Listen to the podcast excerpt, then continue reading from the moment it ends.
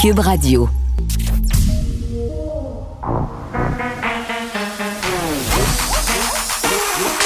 Elle a une opinion sur tous les sujets. Pour elle, toutes les questions peuvent être posées. Geneviève Peterson. Cube, Radio. Salut tout le monde, bienvenue à l'émission. Merci de vous joindre à moi.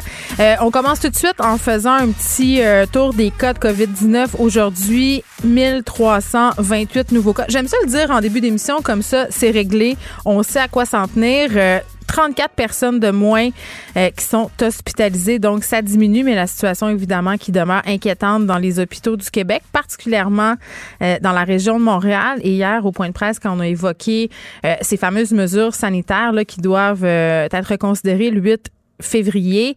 on a tout de suite annoncé nos couleurs au gouvernement. Là, on s'en parlait. ça sera pas pareil d'une région à l'autre. Puis vraiment, là, j'espère qu'on s'assurera qu'il n'y ait pas du va-et-vient entre les différents secteurs du Québec, surtout pendant la semaine de relâche. Là. On voudrait pas que des régions qui sont, euh, entre guillemets, déconfinées subissent les assauts des gens des autres régions, un peu comme ça a été le cas euh, au printemps passé, à l'automne aussi. Là, je me rappelle d'un moment assez drôlatique où le maire de Saint-Sauveur nous disait de pas venir dans son coin les couleurs de l'automne, il y en avait plus selon lui. Donc, ça sera pas le temps de converger un peu partout, mais il faudra s'adapter, euh, notamment au niveau euh, des commerces. Et François Legault ouvrait la porte hier à, euh, si on veut, repenser la vente de biens non essentiel. on voit passer toutes sortes de choses sur les médias sociaux, toutes sortes d'incongruités. Ce qui est essentiel quelque part euh, ne l'est pas ailleurs. Des gens peuvent s'acheter des fleurs à un endroit, euh, mais pas un fil USB. à un moment donné, ça devient un peu ridicule et ça devient un peu ridicule aussi qu'on s'approvisionne sur Amazon et un peu partout en ligne parce que c'est plus facile que de se faire préparer un paquet et d'aller le chercher euh, dans un commerce qui est plus près. François Legault qui s'est dit ouvert justement à rouvrir les livres, hein? notamment en ce qui concerne les vêtements pour les enfants, les souliers aussi, là, parce qu'à un moment donné, ça a comme pas vraiment de sens que tu puisses pas acheter une paire de mitaines. Je ne sais pas pour vous, là, mais moi, des mitaines, j'en achète 40-12 paires par hiver. Mes enfants ont comme un don. Ils perdent une mitaine environ par semaine. Donc, j'en commande toujours 3-4 paires au début de l'hiver. Bref, on verra euh, qu'est-ce qui sera accessible à nous ou pas. Moi, carrément, euh, je permettrai la revente de toutes les affaires toutes les affaires, même les biens non essentiels. Je comprends qu'il y a de la concurrence, euh, concurrence déloyale entre les commerces, mais comme je le disais, puis comme je le répète, puis je le pense tellement, euh, j'aime mieux encourager le Walmart de Montréal qu'encourager Amazon. Euh, on faisait référence à la semaine de relâche. On a beaucoup parlé évidemment de la semaine de relâche ces derniers temps. Certains euh, se demandaient même si elle ne devrait pas être complètement annulée à cause du contexte. On a pris une décision, on a décidé de pas l'annuler. Puis la raison pour laquelle on ne voulait pas euh, l'annuler, euh, ben c'est pour des raisons justement de donner une pause aux enfants. Puis en même temps, beaucoup de gens se disaient ouais, mais les enfants sont tellement en retard. Est-ce qu'on pourrait pas profiter de cette semaine-là pour leur faire rattraper ce retard-là? Nous, on a pris la décision de ne pas le faire, de la maintenir cette semaine de relâche-là, ce qui est à mon sens une excellente idée. Mais euh, n'empêche qu'il faut vraiment faire quelque chose avec les élèves qui sont en difficulté. Euh, les bulletins s'en viennent bientôt. Il y a certains établissements scolaires où les enfants ont déjà eu des notes. Et vraiment, là, on n'avait pas besoin de ça. On n'aura pas besoin des bulletins là, pour savoir que ça va mal pour plusieurs enfants, même pour des enfants pour qui ça va bien en temps normal. Et là, on va se poser la question aujourd'hui à l'émission, est-ce que ça va être possible de rattraper ce retard-là? Comment on va le rattraper? Comment on va s'y prendre? Jean-François Roberge qui a annoncé son fameux programme de tutorat. Euh, le gouvernement aujourd'hui met en ligne une plateforme pour en trouver des tuteurs, mais on s'entend là, avant que tout ça se mette en branle, avant que le tuteur ou la tutrice arrive jusqu'à l'enfant en difficulté, ça va prendre des semaines, voire des mois.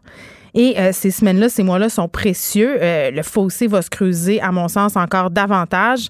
On va parler de tout ça avec Égide Royer, que vous connaissez bien, qui est psychologue euh, spécialiste de la réussite scolaire. On aura ce programme-là, mais qu'est-ce qu'il faudrait faire en plus? Puis vraiment, moi, je me questionne, là, je pense que ce retard-là, ça va être bien, bien difficile de le rattraper. Mais euh, tout de suite, on fait un retour sur cette annonce vraiment très importante. Le gouvernement de François Legault, qui va se plier à la décision de la juge Chantal Massé de la Cour supérieure du Québec d'exenter les sans-abri du couvre-feu en vigueur au Québec jusqu'au 8 février. On en parle avec Michel Monette, qui est directeur fondateur de l'organisme CARE à Montréal. Monsieur Monette, bonjour. Bonjour. Bon, euh, évidemment, là, dans sa décision, la juge euh, avance que l'obligation de demeurer à son domicile pour les personnes qui vivent dans la rue, donc de 20h à 5h du matin, ne peut tout simplement pas s'appliquer à eux, puisque par définition, euh, les sans-abri n'en ont pas de domicile, n'ont pas de résidence. Et là, je voulais qu'on revienne ensemble, M. Monette, sur ce débat qui a lieu depuis deux, trois semaines. on a une certaine opposition Hein? Je dis ça pour être poli. Mais on a une vraie opposition là, entre le gouvernement, entre euh, les organismes communautaires qui vivent, eux, la réalité euh, du terrain. Est-ce que vous avez senti un manque d'écoute de la part du gouvernement? Ah ben, en réalité, euh, il a juste continué sur qu'est-ce qu'il fait d'habitude. Là. Il écoute jamais, fait que ça marche de même. Donc, oui, non, il écoute pas. Là, c'est clair. Mais depuis la mise en place de ce couvre-feu-là, comment c'était vécu par votre clientèle? C'était quoi les échos que vous en aviez? Ben, c'était euh, ultra compliqué. En réalité, ça l'amène énormément de stress, beaucoup de, de, je dirais, euh, autant de la part des intervenants qui doivent, eux, gérer, s'assurer que les gens restent à l'intérieur euh, sur le terrain et tout ça, hmm. euh, que par les usagers eux-mêmes qui, là, eux autres sont stressés, savent pas si euh, il y en a qui ont des besoins, on n'a pas le choix, il faut les accompagner. Ils ont-tu leur sauf-conduit, ils l'ont-tu pas, ils en vont-tu, et tout ça. Donc, c'est ultra compliqué. Donc, il y, avait une, augmentation énorme de l'agressivité dans les dans les refuges à partir des couvre-feux, là, ça devenait vraiment difficile à gérer. Donc, euh, imaginez ceux qui viennent pas dans les refuges, le genre de comment est-ce qu'ils font, comment est-ce qu'ils se cachent, euh, quel genre de, mm. comportement qu'ils doivent avoir euh, pour euh, tout le temps être en train de surveiller qu'il n'y a pas quelqu'un qui ne vont pas les prendre quelque part. Euh, ben oui, puis il y a plusieurs affaires là-dedans. je parlais plutôt cette semaine avec un policier à propos euh, du fait que certains organismes étaient contraints d'engager des gardiens de sécurité, ce qui est peut-être pas toujours l'idéal, parce qu'avec le couvre-feu, euh, les gens pouvaient plus sortir, aller prendre une marche, se calmer pour faire descendre la pression. Donc la tension, elle était très très élevée là. Oui, c'est ça. Nous, on avait, j'avais donné à mon personnel l'instruction de ne plus faire d'exclusion autre que pour extrême violence après 20 heures. Euh, puis ça, ben, ça amène des tensions énormes euh, à l'intérieur parce que là, ben, euh, tu sais, des, fois, là, je veux dire, si tu mets 150 personnes dans un endroit, là, ça va, ça peut chauffer. Donc, alors quand la, la pression monte et tout ça, ça devient super compliqué, super difficile. Donc, oui, c'est, c'est vraiment palpable comme, euh, comme pression. Oui, puis c'est pas tout le monde euh, non plus qui veut aller euh, dans certaines ressources pour plein de raisons. Là. Ça peut être pour des questions de santé mentale, par choix. il y a eu la mort de Raphaël André, bien évidemment, qui a secoué un peu tout le monde, qui était totalement révoltante et aussi, à mon sens, évitable. Comment, comment vous avez vécu ça? Ben, ça a été difficile. Raphaël, je le connaissais, et puis c'était un moment très compliqué. J'ai envoyé euh, des condoléances à mes collègues de, de Projet Autochtone Québec qui travaillent euh, avec, euh, avec eux en permanence. c'est un moment très, très compliqué, très difficile et frustrant. Parce qu'effectivement, c'est évitable. Et lorsque on a quelqu'un qui décède de froid à Montréal, dans la rue, en hiver, ou chose comme ça, ben ça démontre un échec de la société. Il y a quelque chose qu'on fait de pas correct quand ça arrive on se dit, nous, on est là, on travaille vraiment d'acharné à faire tout pour pas que ça arrive. Et quand ça arrive, ben il y a un sentiment d'échec là qui est mm. euh, qui est là.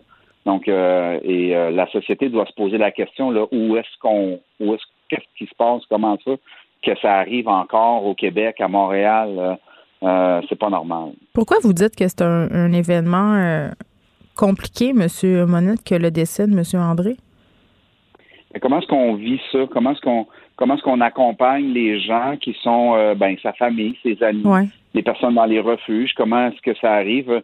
Euh, les, euh, les personnes en situation d'itinérance sortent Là, ben, il se pose la question, c'est-tu moi le prochain? Est-ce que je vais survivre cette journée-là?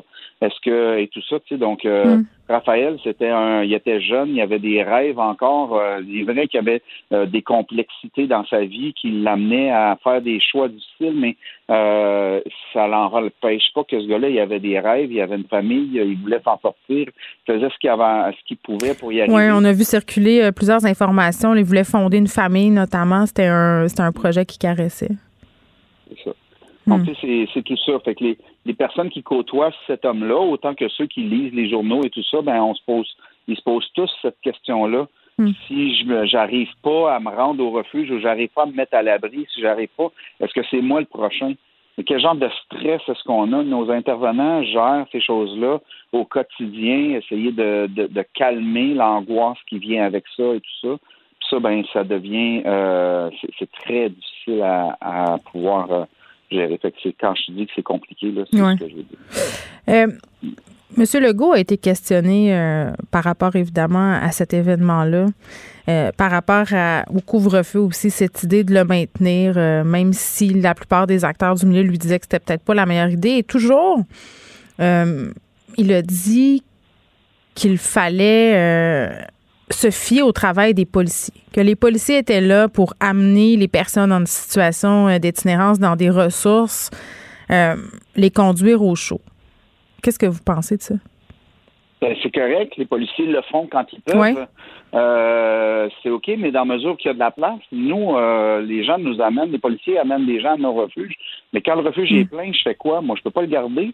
J'ai des restrictions aussi sanitaires à respecter sur les distanciations, le nombre de personnes que je peux avoir dans le refuge, le nombre de lits que j'ai, ainsi de suite. Puis tous les refuges sont pleins. Il y avait 50 personnes qui dormaient à terre dans tente à la place Émilie Gamelin. Euh, c'est pas parce qu'il y avait du monde là qu'il y avait de la place. On vient d'ouvrir 112 nouvelles places dans Hochelaga. Euh, puis on était plein après trois jours. Donc, euh, fait que non, il n'y a pas de place. C'est pas vrai ça que les policiers pouvaient emmener les gens dans les refuges. Il n'y a pas de place. Il en manque. Alors, euh, donc, ben oui, on comprend que les policiers le font quand ils peuvent. Puis, ben, il arrive quoi quand la personne, elle veut pas bouger de là où elle est? Euh, on fait quoi? On va lui mettre un ticket de 1000 pièces ben, ça sert à rien. Elle va devoir faire des, travaux compensatoires ou whatever, ainsi de suite. Et puis, euh, parce que c'est ça qui va se passer. On va lui donner un ticket. Elle va pas se présenter pour le défendre. Elle va donc avoir un jugement. Puis là, il va falloir qu'elle fasse des heures. Puis là, ben, il va avoir un mandat. Il va falloir qu'elle se fasse arrêter. Imaginez le, le 1000 dollars qu'on donne de ticket à un itinérant de coûter un 15, 20, 30 000 à la société. Donc, à un moment donné, il faut aussi être cohérent. Donc là, c'est une bonne nouvelle euh, que ce décret euh, à propos du couvre-feu.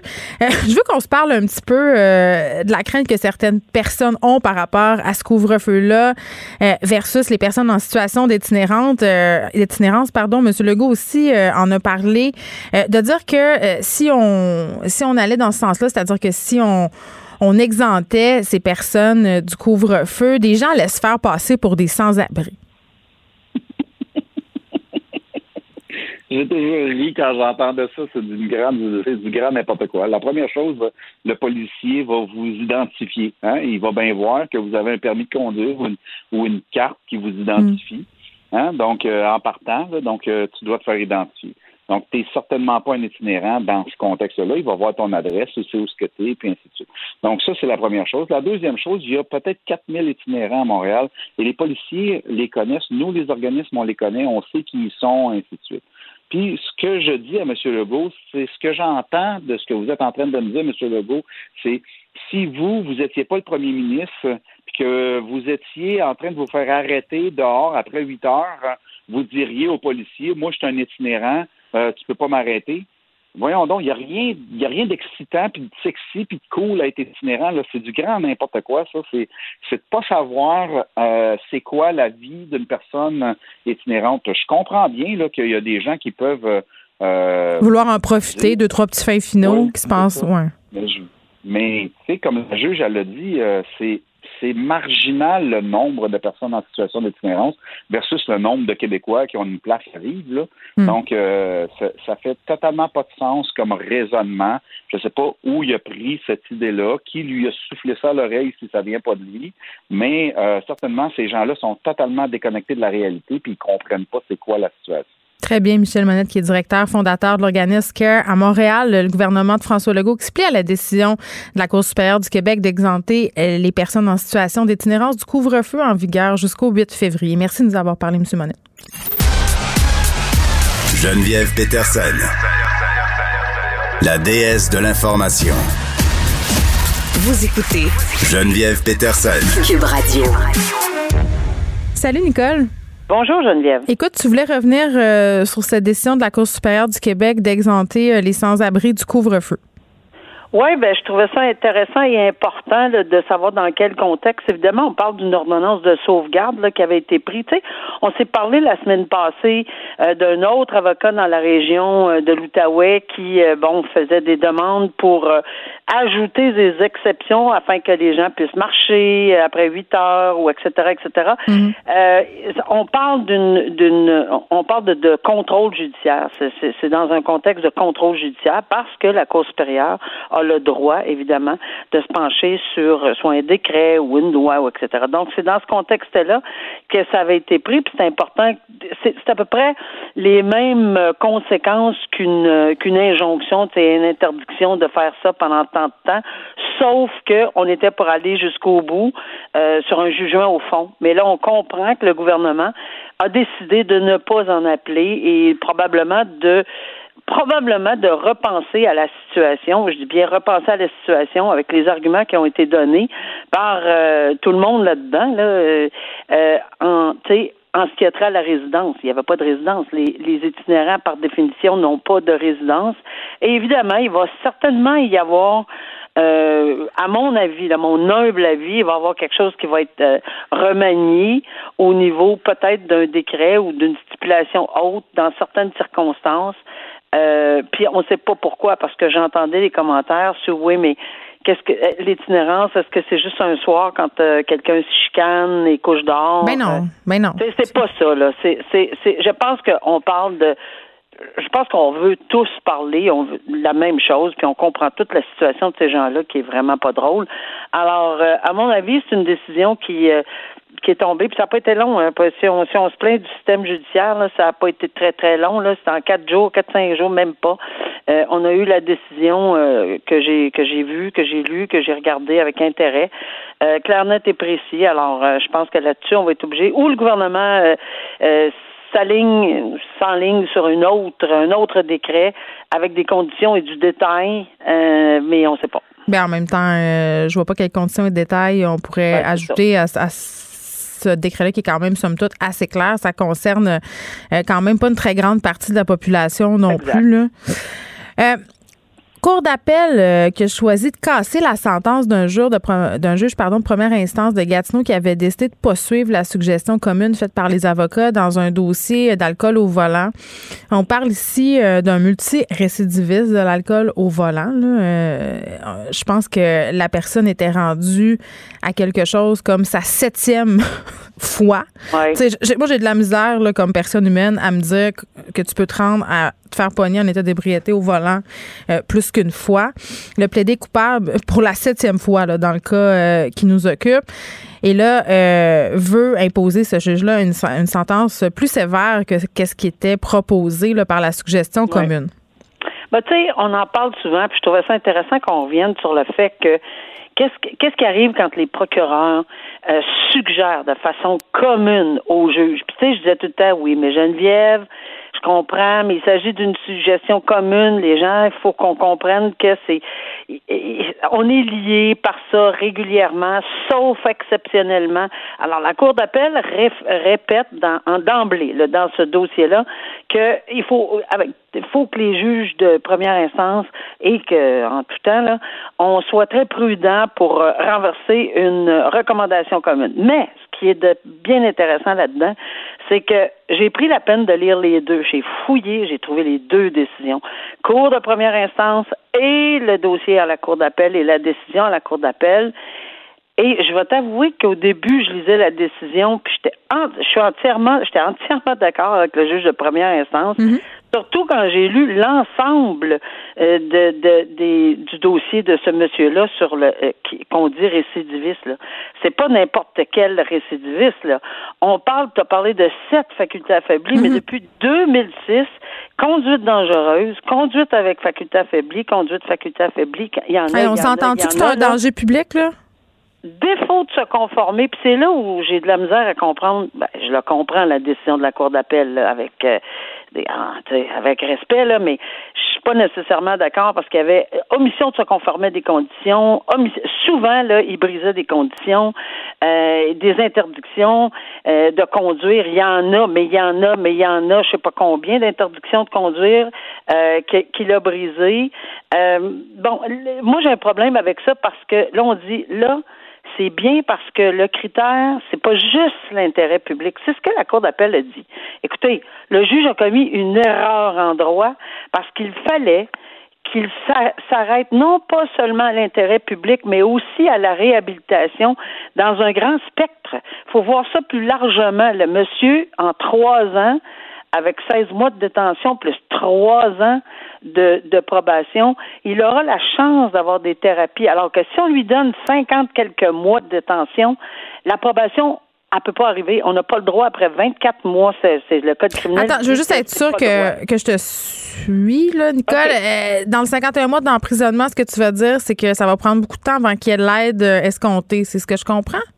Ben, c'est parce que 51 mois euh, de, d'emprisonnement peut pas être accompagné d'une probation de trois ans dans lequel il pourrait être encadré pour une thérapie. Or, les parties avaient dit au juge de première instance, donnez-lui plus bas, environ deux mois un, là, ce qui faisait 16 mois qui restait, là, et une probation de trois ans pour être sûr qu'on l'encadre. Et à ce moment-là, la Cour d'appel dit ça, ça aurait dû être pris en considération. J'étais un petit peu, j'étais un petit peu mitigée ma réflexion parce que je me dis oui, c'est vrai que c'est une bonne idée, mm. trois ans de probation qu'il pourrait pas avoir avec 51 mois de détention. Mais par contre, est-ce qu'on a, euh, oui, il va y avoir des bris de probation s'il fait pas, mais l'alcoolisme, c'est une maladie et et, Mais ça, c'est vrai. D'empêcher quelqu'un de boire ou de le forcer à une thérapie, on fait quoi quand il. Euh, alors, il va retourner? J'ose espérer que non. Je lui souhaite toute la meilleure chance, comme tout le monde, mais. Mais moi, moi, je, je, je pensais qu'on était. Je pense que le juge de première instance l'a étudié comme ça dans l'intérêt. Il a beaucoup plus misé la pédale, c'est ce que je vais dire enfin là. La pédale, il a pesé plus fort sur l'intérêt public, la sécurité publique, la protection du public il y a beaucoup moins pesé fort sur la réhabilitation auquel probablement qu'il n'a pas tellement cru à cause des, du nombre de bris de hmm. probation et de conditions et d'interdictions. C'est dans ce sens-là que. Alors, euh, non, je suis pas sûre que c'est une décision. Euh, je sais qu'on n'aura pas, les juges n'auront pas le choix de la suivre, là, parce que c'est la Cour d'appel, le plus haut tribunal hmm. au Québec. Mais on a le droit, en tout cas, moi maintenant, j'ai le droit de dire que je suis pas nécessairement d'accord avec cette décision-là. Non, mais c'est intéressant euh, du point de vue de la réhabilitation, effectivement. À un moment donné, euh, on se demande qu'est-ce qui doit peser davantage dans la balance? Puis tu fais bien de poser la question est-ce que c'est la sécurité du public ou euh, le potentiel de réhabilitation de l'individu? Dans mon livre à moi, puis je suis peut-être un peu naïve, on pourrait devoir combiner les deux. on, on devrait pouvoir. La Cour d'appel semble dire qu'avec 16 mois ou presque d'emprisonnement et une euh, faut, faut être juste aussi envers la Cour d'appel dans ce sens-là, mhm. et trois ans d'approbation pour une réhabilitation, semble qu'il faudrait donner la chance euh, au coureur plus. Mais avec tous les antécédents judiciaires en matière de faculté affaiblie et les bris là, dans. on connaît pas l'attitude de monsieur non plus. On sait pas s'il y avait des remords. On, on sait pas. Donc, euh, OK encore une histoire absolument euh, triste et terrible euh, d'un enfant qui s'en est pris à son parent. On me semble qu'on a parlé euh, beaucoup d'assassinats de parents ces derniers temps. Nicole, toi et moi, c'est peut-être la pandémie, on ne sait pas qui fait exploser les familles. Mais là, il y a un Montréalais qui est accusé d'avoir assassiné son père avant de, de, jeter son corps dans un petit bois. il, aurait quand même assez planifié son coup. C'était quelqu'un qui parlait plus, était en mauvais termes avec le père en question l'a appelé pour lui demander de l'aide pour aller, je pense, chercher euh, des bottes à son travail. Mais en fait, c'était un guet-apens. Il l'attendait. Et ça, c'est tout au conditionnel, parce qu'il n'a pas été reconnu coupable, évidemment, euh, pour euh, l'assassiner. Oui, c'est ça, c'est un procès devant jury. Alors, ce qu'on comprend, parce qu'on va y aller au jour le jour, on ne sait pas vraiment, on ne sait même pas s'il y aura une défense et, et mm. où s'il va témoigner. Évidemment, un meurtre au premier degré, on s'entend que c'est le plus haut, puis c'est ce qu'on appelle euh, de propos délibérés et avec préméditation et qu'il y a a pensé à ceci. Et c'est important parce que les deux doivent être présents pour faire la preuve hors de tout doute raisonnable pour la couronne. Alors, dans ce que je comprends de l'article du journal, c'est que et la couronne aurait en preuve qu'il aurait fait des recherches troublantes. Sur Internet. exactement. Troublantes sur Internet, puis ça serait comment euh, en, français, là, euh, comment couper la gorge de quelqu'un. Oui, comment, trancher la gorge de quelqu'un? Trancher la gorge de quelqu'un et l'enterrer, etc. Ça, ça, c'est ce qui est déclaré aujourd'hui. Là. La couronne, c'est ce qui est en train de mettre en preuve. Puis voilà des quand on parle de propos délibérés, on n'est pas obligé de parler, là, on peut aller regarder sur Internet, faire ces recherches-là. Je me souviens très bien d'un dossier très connu qu'on va se souvenir, qui était le dossier de Turcotte, quand il faisait des recherches sur le fameux liquide de lave-glace. Tu sais, on s'était dit, plusieurs personnes avaient dit, ben, il est médecin, le monsieur Turcotte, quand il a avalé du lave-glace, on sait. Il savait bien. il devait savoir ce qu'il faisait, mm-hmm. c'était prémédité, son affaire, etc. Ben, j'ai eu le même réflexe quand j'ai lu ce dossier-là, ben, sur ce, ce cet accusé-là. Ben, je me dis, voilà, ça, c'est une piste que la couronne va faire, puis elle doit le faire, parce que c'est un lourd, lourd, lourd fardeau qu'elle a, de prouver hors de tout doute raisonnable qu'il avait vraiment l'intention de propos délibérés et que c'était clair dans son esprit qu'il orchestrait, il organisait ce. Mais mettons que sa recherche sur Internet ne va pas l'aider en ce sens. Hein. Je pense qu'il a raté une coupe d'épisodes de CSI. Ben, c'est sûr que ça va être euh, mis de l'avant, euh, puis c'est ce qui est fait par la couronne et c'est son devoir de le faire. On verra comment ces explications-là vont, vont surgir en défense s'il y a lieu. évidemment, on verra. Très bien. À demain, Nicole. À demain. Merci. Bye bye. Bye. Geneviève Peterson, la déesse de l'information. Vous écoutez Geneviève Peterson, Cube Radio. Évidemment, on se parle beaucoup des élèves en difficulté depuis le début de la pandémie. Euh, ça a eu des effets euh, sur la réussite scolaire, ça a eu des effets psychosociaux aussi euh, que d'avoir fermé les écoles et on a fait beaucoup d'efforts pour garder nos écoles ouvertes, pour les garder ouvertes le plus longtemps possible. On continue d'en faire, mais parallèlement à tout ça, il faut trouver des façons. Il faut trouver des façons pour que les enfants puissent rattraper leur retard. Et moi, je ne sais pas si je suis trop cynique, mais je me demande si ça va même être possible de le rattraper ce retard-là. On sait euh, que là, euh, Jean-François Roberge parlait d'un programme de mentorat. Ça a été annoncé quand même il y a quelques temps. Aujourd'hui, on lance la plateforme pour trouver euh, des tuteurs. Mais est-ce que ce programme-là, annoncé par le gouvernement en janvier, a été mis en place à temps? Est-ce que ça a été assez vite? On va essayer de démêler tout ça avec Égide Royer, qui est psychologue spécialiste de la réussite scolaire. Monsieur Royer, bonjour. Bonjour. Bon, premièrement, je pense qu'il faut le souligner. vous, vous êtes très heureux pour le programme de tutorat. Ah une recommandation que j'ai faite déjà depuis 4-5 mois, là, et appuyée sur des données d'évaluation très, très solides, et appuyée sur ce que, entre autres, le Royaume-Uni, l'Angleterre et les Pays-Bas, et même le Tennessee aux États-Unis, d'offrir comme système pour compenser ou limiter tout au moins les retards causés par la COVID, d'avoir un programme de tutorat solide qui vient directement travailler sur les retards d'apprentissage et même d'offrir une forme de mentorat d'accompagnement à des jeunes qui ont plus de difficultés. Ben oui, puis là, aujourd'hui, on met en ligne évidemment cette plateforme pour trouver des gens pour aider, donc des tuteurs, euh, des tutrices. Mais hier, je parlais avec Catherine Beauvais-Saint-Pierre qui représente l'Alliance des profs euh, de Montréal, euh, qui trouvait que ça avait été long à mettre en place cette histoire-là. vous, vous me dites, j'ai fait, fait partie des recommandations que j'ai fait il y a quatre ou cinq mois. il me semble que c'est long. Il me semble que c'est, on va perdre quand même des semaines précieuses, Monsieur Royer, là, non? Écoutez, là, moi, je, le prends au moment où il arrive. Vous savez, on n'a même, pas encore eu le bulletin. Vous savez, le premier bulletin va arriver dans, quelques jours, d'après ce que je peux comprendre.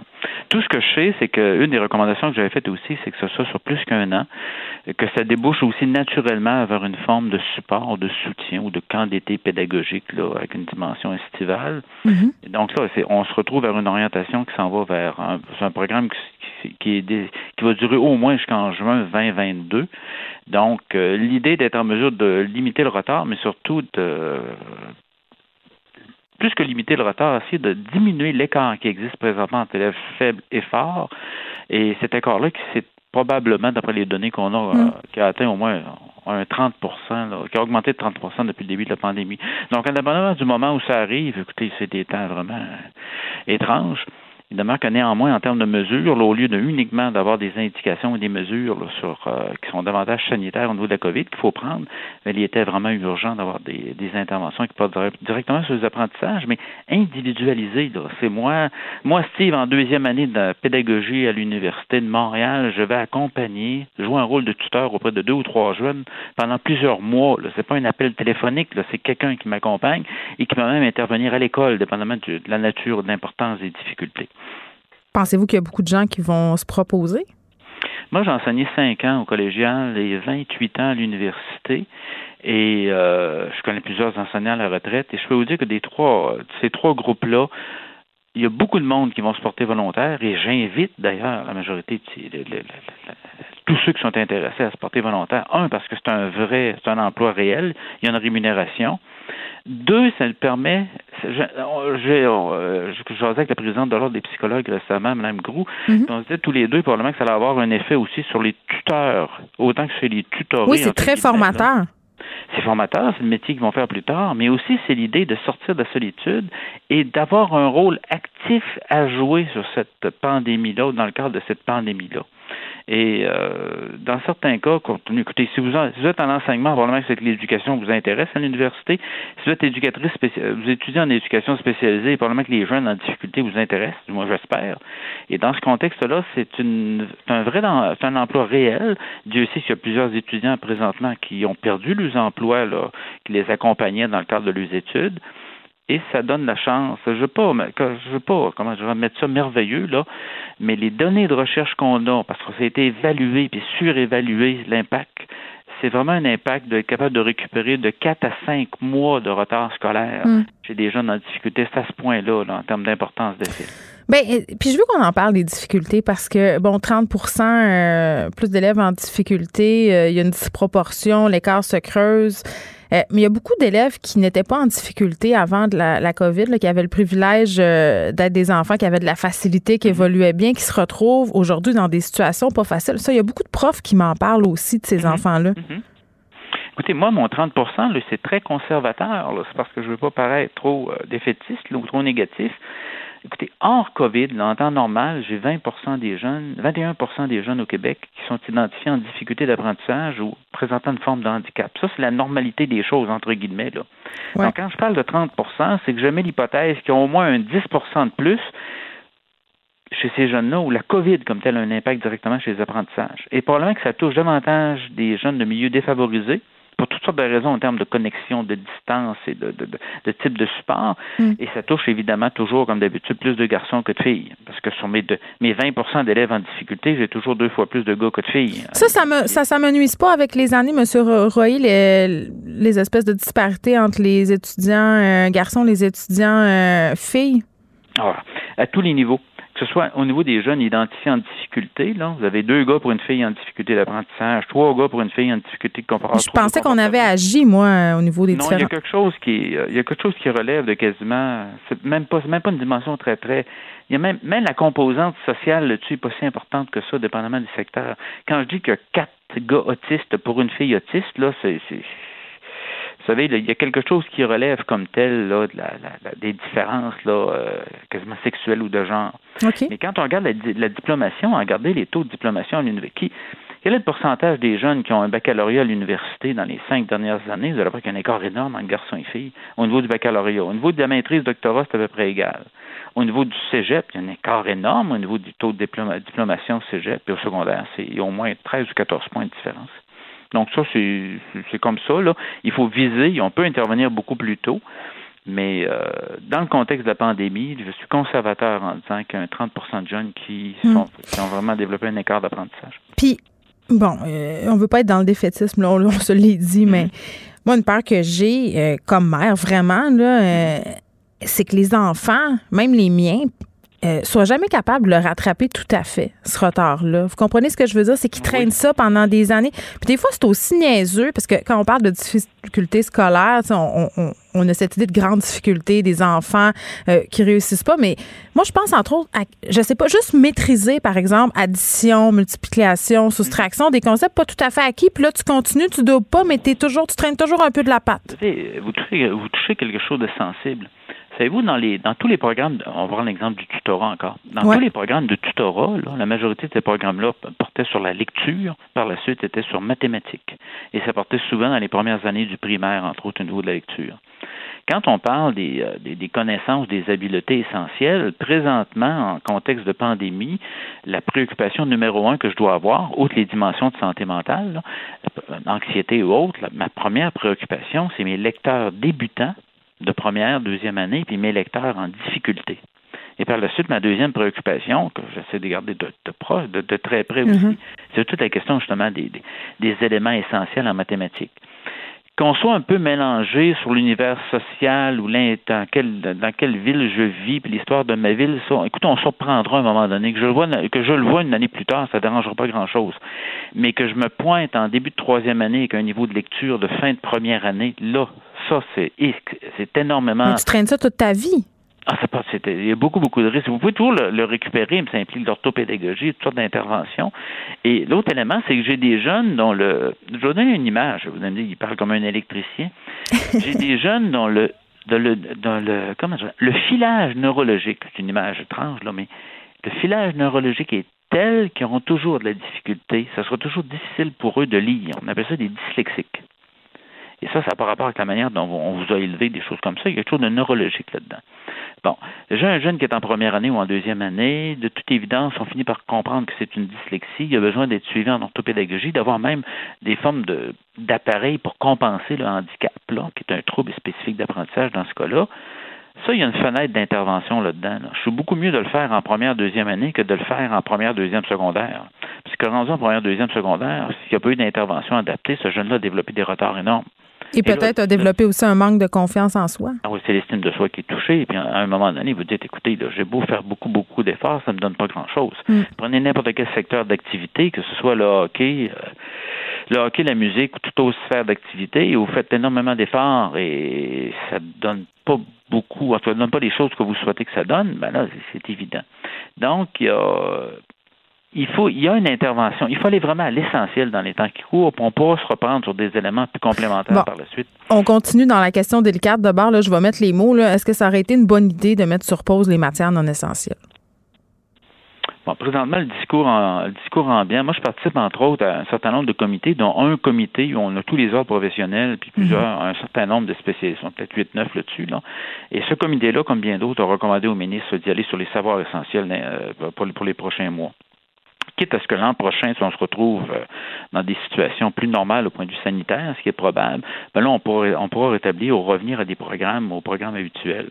Mais sur l'idée des savoirs essentiels, y aller pour les savoirs essentiels, néanmoins. J'avais des devoirs de flûte à faire pendant que mes enfants étaient en école à distance à un moment donné, vous avez vos décisions à prendre comme parent aussi. oui, je sais, mais tu veux pas que ton enfant soit stressé. J'ai pas l'âge de vos enfants, là. Personnellement, j'en ai eu quatre, j'en ai eu quatre et j'en ai douze, là, à l'école, présentement, dans mes petits-enfants. Mais, à un moment donné, le jugement s'applique, C'est un jeune qui a vraiment, qui a vraiment des grosses difficultés en lecture en deuxième année, à moins qu'il soit fou de la flûte. Ce que j'allais dire, là. Oui. ce que j'allais dire, c'est que j'enlèverai pas, on n'enlèvera pas l'éducation physique, la musique et autres types d'activités d'enseignement à l'école. C'est ça. Parce que, mais si j'ai des mesures d'aide à fournir, je ne les fournirai pas en flûte, je vais les fournir en lecture et en mathématiques. Ça va dans le sens commun. Là. Oui, parce qu'à l'école, ces activités-là, comme l'éducation physique, euh, la musique, l'art plastique, ça peut être pour certains enfants une, une soupape. C'est pour ceux qui ont de la difficulté d'avoir de la facilité ailleurs, de vivre autre chose, de relaxer un peu. Ça peut aussi avoir des vertus pédagogiques. Oui, ça a des vertus pédagogiques et ça fait partie aussi de l'enseignement qu'on offre normalement dans une école. Sauf que quand vous arrivez, je prends l'exemple du secondaire, quand vous arrivez, quand on enlève les examens du ministère, on les a enlevés parce que de toute évidence, dans le contexte actuel, on n'aurait pas nécessairement pu enseigner tout ce qu'on aurait besoin, tout ce qui aurait dû être enseigné pour répondre à cet examen de, au, test, au test du ministère. Mais n'empêche qu'on continue l'enseignement le plus normal possible.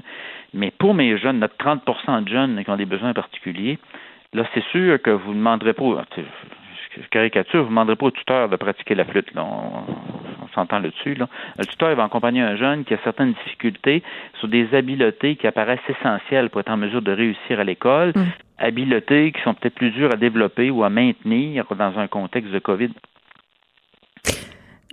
Là, M. Euh, Royer, le tutorat, bon, je pense qu'on convient que c'est une bonne chose. Ça peut agir euh, notamment sur euh, le potentiel décrochage d'un élève. Donc, on a cette mesure-là qui va être mise en place. Mais est-ce que ça pourrait s'accompagner d'autres mesures?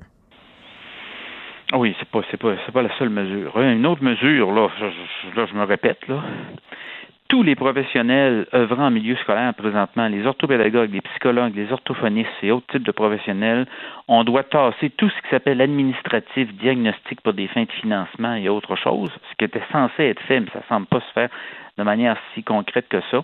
Tasser tout ça et tout le temps nos professionnels est vraiment euh, protégés de manière à ce qu'ils interviennent directement auprès des jeunes qui ont des besoins particuliers. Ça implique que moi, que mon orthopédagogue remplace un enseignant absent ou que mon orthophoniste fait de la surveillance des cours de récréation, là, on n'est pas là du tout. Là.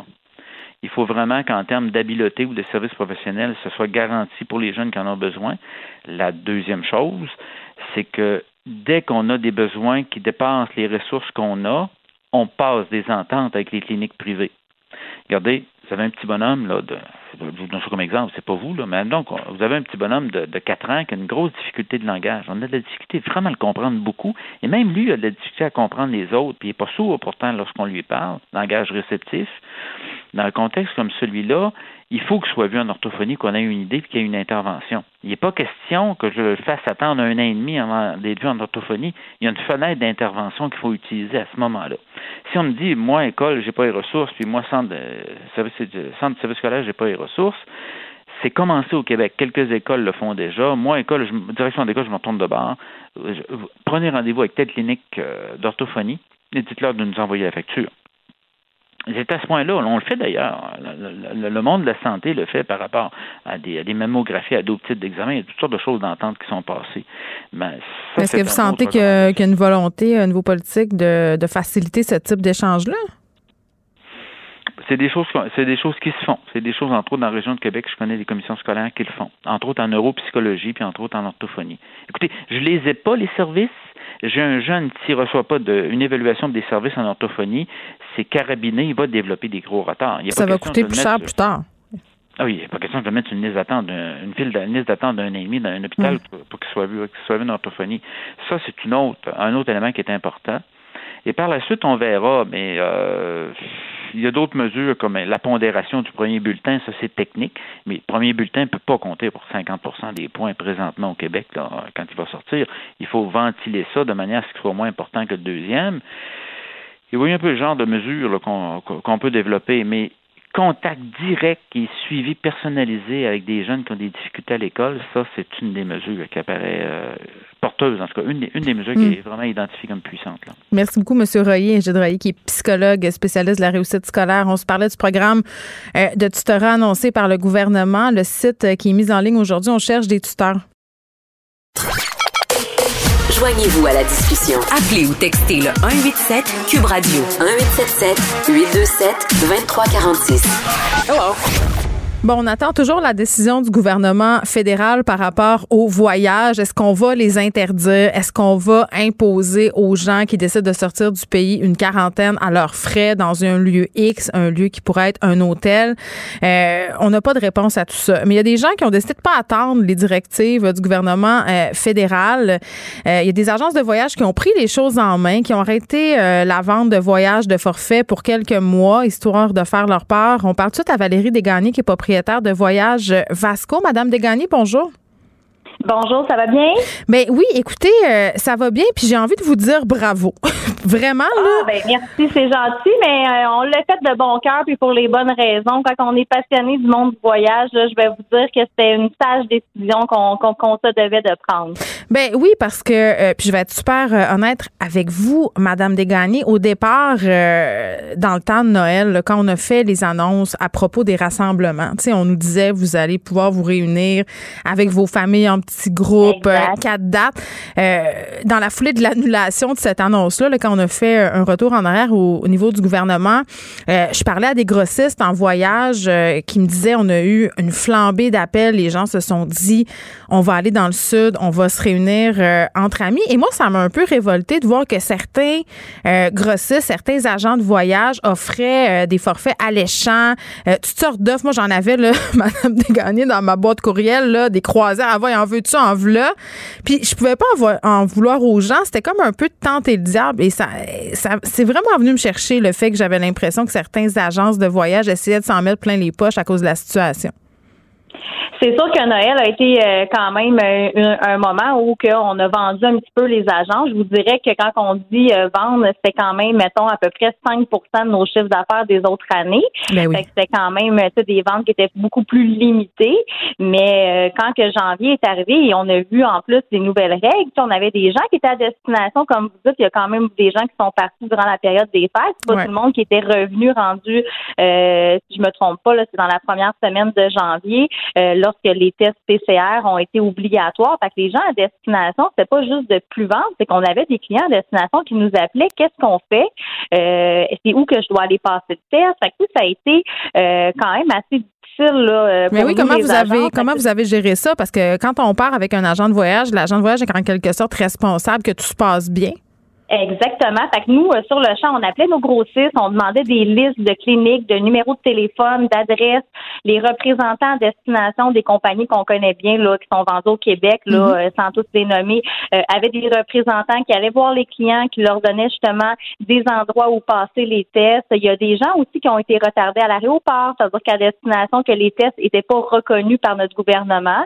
Fait qu'à ce moment-là, les tests étaient pas, étaient pas valides. Alors, on devait, on devait reprendre ces tests demander aux gens de rester à hmm. destination, puis c'est des c'est à leurs frais, bien sûr, là, c'est pas euh, c'est pas aux frais de leurs assurances parce que malheureusement, c'est des conditions qui sont pas des conditions habituelles.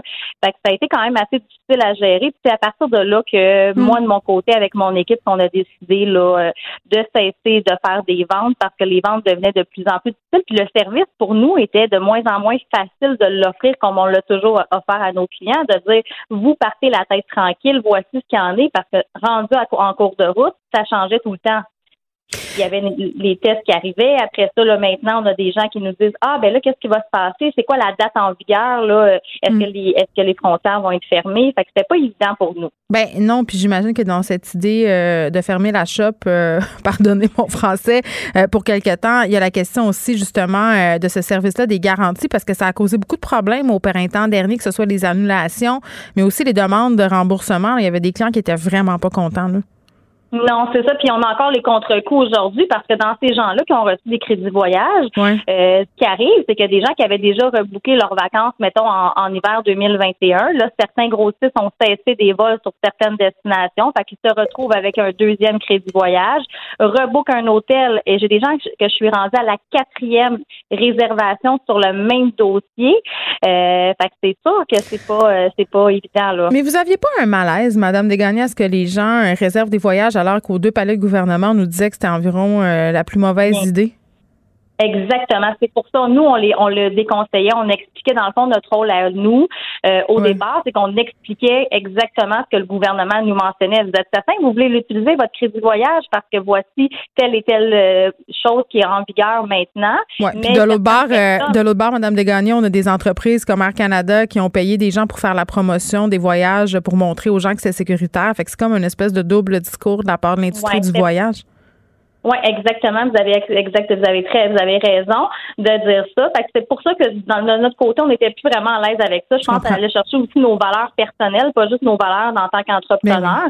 Ça venait nous chercher. Fait que je pense que d'y aller dans, dans quelque chose de ferme qui, qui vraiment pour nous protège l'intégrité de notre profession, hmm. l'intégrité de nos valeurs, ben c'est vraiment de dire on cesse notre équipe à nous, puis on verra ce qui se passera après le, 1er mai. Puis je suis pas encore ouverte à réouvrir le 1er mai. On verra à ce moment-là. C'est comme le gouvernement, c'est une date, euh, puis on peut, on peut la modifier euh, et la prolonger. Oui, c'est ça, exactement. C'est sûr, comme tout le monde, on veut que ça aille bien, on veut qu'on soit tous vaccinés, qu'on puisse revoyager à mm. nouveau, mais c'est toute réserve.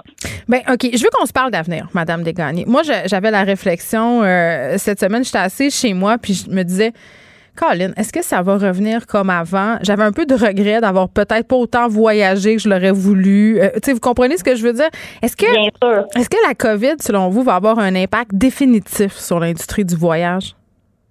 Ben moi, je pense que ça met notre domaine, dans le fond, notre industrie sur pause, peut-être encore pour une bonne année, malheureusement. Mais je pense que par la suite, ça va revenir. Ça va revenir de façon différente, bien sûr. Je pense que ce ne sera pas euh, les voyages qu'on a connus dans les premières années comme avant. Mais je pense que les gens, au contraire, ils mettent leurs sous de côté pour, pour justement.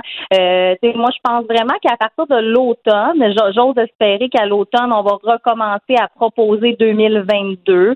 Euh, si on se aux dates que le gouvernement nous dit au niveau des vaccins et tout ça. Fait que c'est sûr que 2021, pour la majorité des agences de voyage, pour nous, l'année, on, on, doute qu'elle soit terminée pour notre domaine.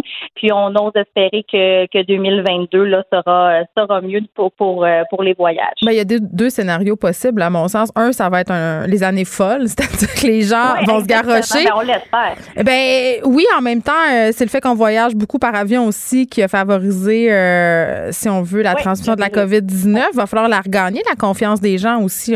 Il y a ça.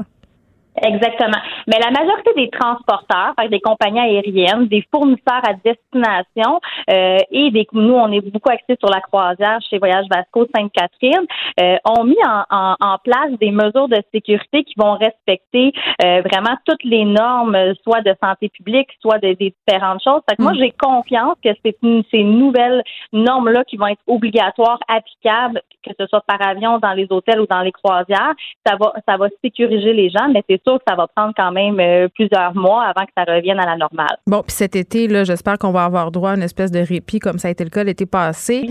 Euh, qu'est-ce que vous allez faire de votre côté? Est-ce que vous allez encourager les gens à voyager euh, au Canada? Euh, bien sûr, on en a fait cet été. Déjà l'été passé, l'été passé, déjà on regardait, on a on a regardé si vous regardez notre page web, vous allez voir, on parlait beaucoup euh, de l'Alberta, qui était une destination euh, quand même intéressante, des voyages au Québec. y a-t-il une demande pour aller voir d'autres provinces, par exemple? C'est peu. De notre côté, je vous dirais qu'il y en a quand même très peu. C'est souvent les gens se tournent vraiment par des réservations par eux-mêmes pour ce type de voyage-là. Pourtant, nous, on est vraiment, on peut, on peut aider les clients. On est spécialisé, on connaît bien nos provinces, on connaît bien notre pays. Alors, euh, c'est sûr qu'on est là pour les aider, mais je voudrais que la tendance en agence de voyage est quand même beaucoup moins élevée que l'international. OK. Bon, donc il euh, va falloir que vous soyez encore un peu patiente pour retrouver votre chiffre d'affaires dans le temps. On essaie oui, exact. C'est qu'on essaie d'innover aussi. c'est sûr que là, on va regarder cette année, on commence déjà à regarder qu'est-ce qu'on peut proposer à nos clients, justement, euh, soit pour le Québec, soit pour le Canada, euh, comme type de voyage. On regarde beaucoup aussi notre année 2022. Les croisières, c'est des voyages qui se réservent quand même plusieurs mois, voire années d'avance. Fait qu'on est vraiment mm. rendu en 2022 de notre côté. Oui, mais tu sais, les pays qui ont été beaucoup frappés, l'Italie, mettons, là. Est-ce que ça va, ce qui est un pays vraiment, vraiment, vraiment très touristique, est-ce que les gens vont avoir envie d'y retourner? C'est ça aussi. C'est une excellente question. Puis je pense que seul le temps, il va pouvoir nous le dire, euh, de voir qu'est-ce qui va se passer avec tout, euh, toute la planète, là, pas juste euh, notre mm. pays, mais de voir un petit peu comment ça va aller dans les vaccins. Est-ce que ça va faire en sorte que justement, les, le, le, nombre de cas va diminuer? Si ça va dans ce sens-là, c'est sûr et certain que les gens vont pouvoir voyager, mais je pense que c'est vraiment le temps qui pourra nous mm. dire comment ça se passe. Merci Valérie Desgagnés, qui est propriétaire de Voyage Vasco Sainte-Catherine. Pour elle, une question sans réponse n'est pas une réponse. Geneviève Peterson. Cube Radio. On est avec Guillaume Lavoie. Salut Guillaume. Bonjour. Bon, Ottawa qui approuve une motion pour désigner le groupe euh, des Proud Boys comme une entité terroriste, j'ai envie de dire enfin. Oui, puis ça, c'est lourd de conséquences. Et puis ça vient aussi casser cette idée que les terroristes, ça vient d'ailleurs. Euh, ça n'a rien à voir. Euh, il y a du terrorisme domestique. Le FLQ en était. C'est vraiment cette idée de, euh, de vouloir déstabiliser l'État par des moyens violents ou la menace de, de moyens violents, parce que c'est exactement ça. C'est la politique de la terreur. Puis la terreur, c'est pas obligé qu'il se passe quelque chose. C'est l'idée qu'il pourrait se passer quelque chose. On voit une réponse là qui commence à augmenter parce qu'aux États-Unis, euh, ben là, avant, il y avait un président qui n'était même pas capable de les condamner. Ça fait qu'on a un changement de régime assez clair. Mais c'est qui les Proud Boys au départ? C'est, c'est pas clair dans ils existent, ça c'est ça c'est clair. Alors, c'est ils sont devenus célèbres particulièrement parce que Donald Trump refusait de les dénoncer. Euh, semble-t-il que ce serait créé à l'initiative au départ d'un Montréalais ou un ex-Montréalais qui était rendu à New York en 2016. En gros, là, appelons un chat un chat, c'est une organisation néo-fasciste. Euh, maintenant, ils disent qu'ils n'ont pas d'égard à la race, là, mais j'ai jamais vu un rassemblement de Proud Boys qui avait l'air de l'ONU. C'est des gens blancs. On est vraiment dans cette euh, tradition-là. Et c'est supposément une fraternité, une confrérie un groupe de soutien entre hommes pour protéger nos traditions. Ah, pauvres hommes. Des hommes tristes, finalement. Ouais, mais là, moi, j'ai vu mon grand-père être un fier chevalier de colon, là. Ça n'a rien à voir. C'est pas, ça. Ça avait rien, c'est rien à voir. Alors, d'accord, il s'habille euh, un peu, pas en militaire, mais toujours un petit peu de, j'ai trouvé des trucs au surplus de l'armée. Et l'ennemi qu'il est, ils se définissent beaucoup face ou contre quelque chose qui n'est pas très bien défini. Ils sont surtout contre ce qui va mal, contre ce qui est contraire à nous. On est bercé d'illusions dans avant c'était tellement mieux. Puis il y a un sentiment derrière ça, et c'est là où on voit la racine du terrorisme, c'est quand la rhétorique de la violence et de l'intimidation fait partie du, message et se transforme sous le couvert de la défense euh, de la violence pour la défense légitime. Alors, oui, je suis habillé pour aller à la guerre, mais c'est parce qu'on va nous attaquer. À un moment donné, quand tu promènes de manière aussi provocante, tu cours après le trouble. Mais ce qu'on voit, c'est l'idée de parce que j'entretiens le sentiment que j'ai raison, c'est donc correct ce que je fais. Puisque j'ai le sentiment que les, les, les groupes d'extrême gauche sont mauvais pour l'État, c'est correct de leur sacrer de voler. À partir du moment où tu te fais toi-même ta propre rhétorique qui justifie toutes les horreurs que tu vas faire, là, tu traverses une ligne. Hmm. Là, tu es dans le club similaire du Ku Klux Klan. Et en passant, ça existe à l'extrême droite, ça existe à l'extrême gauche. Le SLQ, les, les Panthères Noires, le Black Bloc, c'est pareil, là. OK, mais moi j'ai une question, euh, Guillaume. C'est quoi leur but? Contre quoi ils se battent? De quoi ils ont peur? Est-ce que ce sont des adeptes, par exemple, de la théorie du grand remplacement? On est-tu à cette enseigne-là? Là? Il y a un peu de ça, mais ils, sont, ils se définissent eux-mêmes comme euh, des, des, Occidentaux. Alors, il y a cette bataille, cette idée, est-ce qu'on est dans l'équivalence morale ou non? Les valeurs occidentales sont supérieures. Fait qu'à partir du moment hmm. où on tombe là-dedans, on tombe dans une logique, ce que j'appellerais nativiste. C'est-à-dire, nous versus les autres, versus les immigrants. Et ils sont, il y, a plein d'interconnexions entre Proud Boys et toutes les théories de la conspiration, évidemment, parce que l'État se lève le matin pour enlever des droits aux gens. On est beaucoup là-dedans, là. Et on est beaucoup dans cette idée, dans cette espèce de rêve mythique de la Révolution américaine où des gens ordinaires ont pris les armes pour se débarrasser de la tyrannie. Alors, on entretient beaucoup ce mythe-là sous le couvert d'une confrérie mais en gros, là, il n'y a pas beaucoup de gens là-dedans qui sont membres euh, d'un groupe de sub populaire. On n'est pas là-dedans du tout. Et typiquement, ça rejoint des gens qui se sentent délaissés, sans pouvoir, euh, qui sentent que les choses leur échappent, qui sentent qu'ils ont moins d'avantages que d'autres. Et puis là, ben, le groupe de soutien devient une réponse extraordinairement utile à ces gens-là. Et c'est ça qui explique le succès de groupes comme ça. Mais ce qui est inquiétant, c'est que ça attire beaucoup d'hommes, euh, ben, que des hommes majoritairement, beaucoup de jeunes hommes, mais beaucoup de, jeunes hommes aussi euh, qui sont membres des forces de l'ordre. Puis ça, c'est pas seulement le cas euh, des Proud Boys, c'est le cas de plusieurs groupes du genre. Mais dans le cas des Proud Boys, ça devient quand même assez préoccupant. On a des gens qui font partie des forces policières, des gens qui ont servi dans l'armée.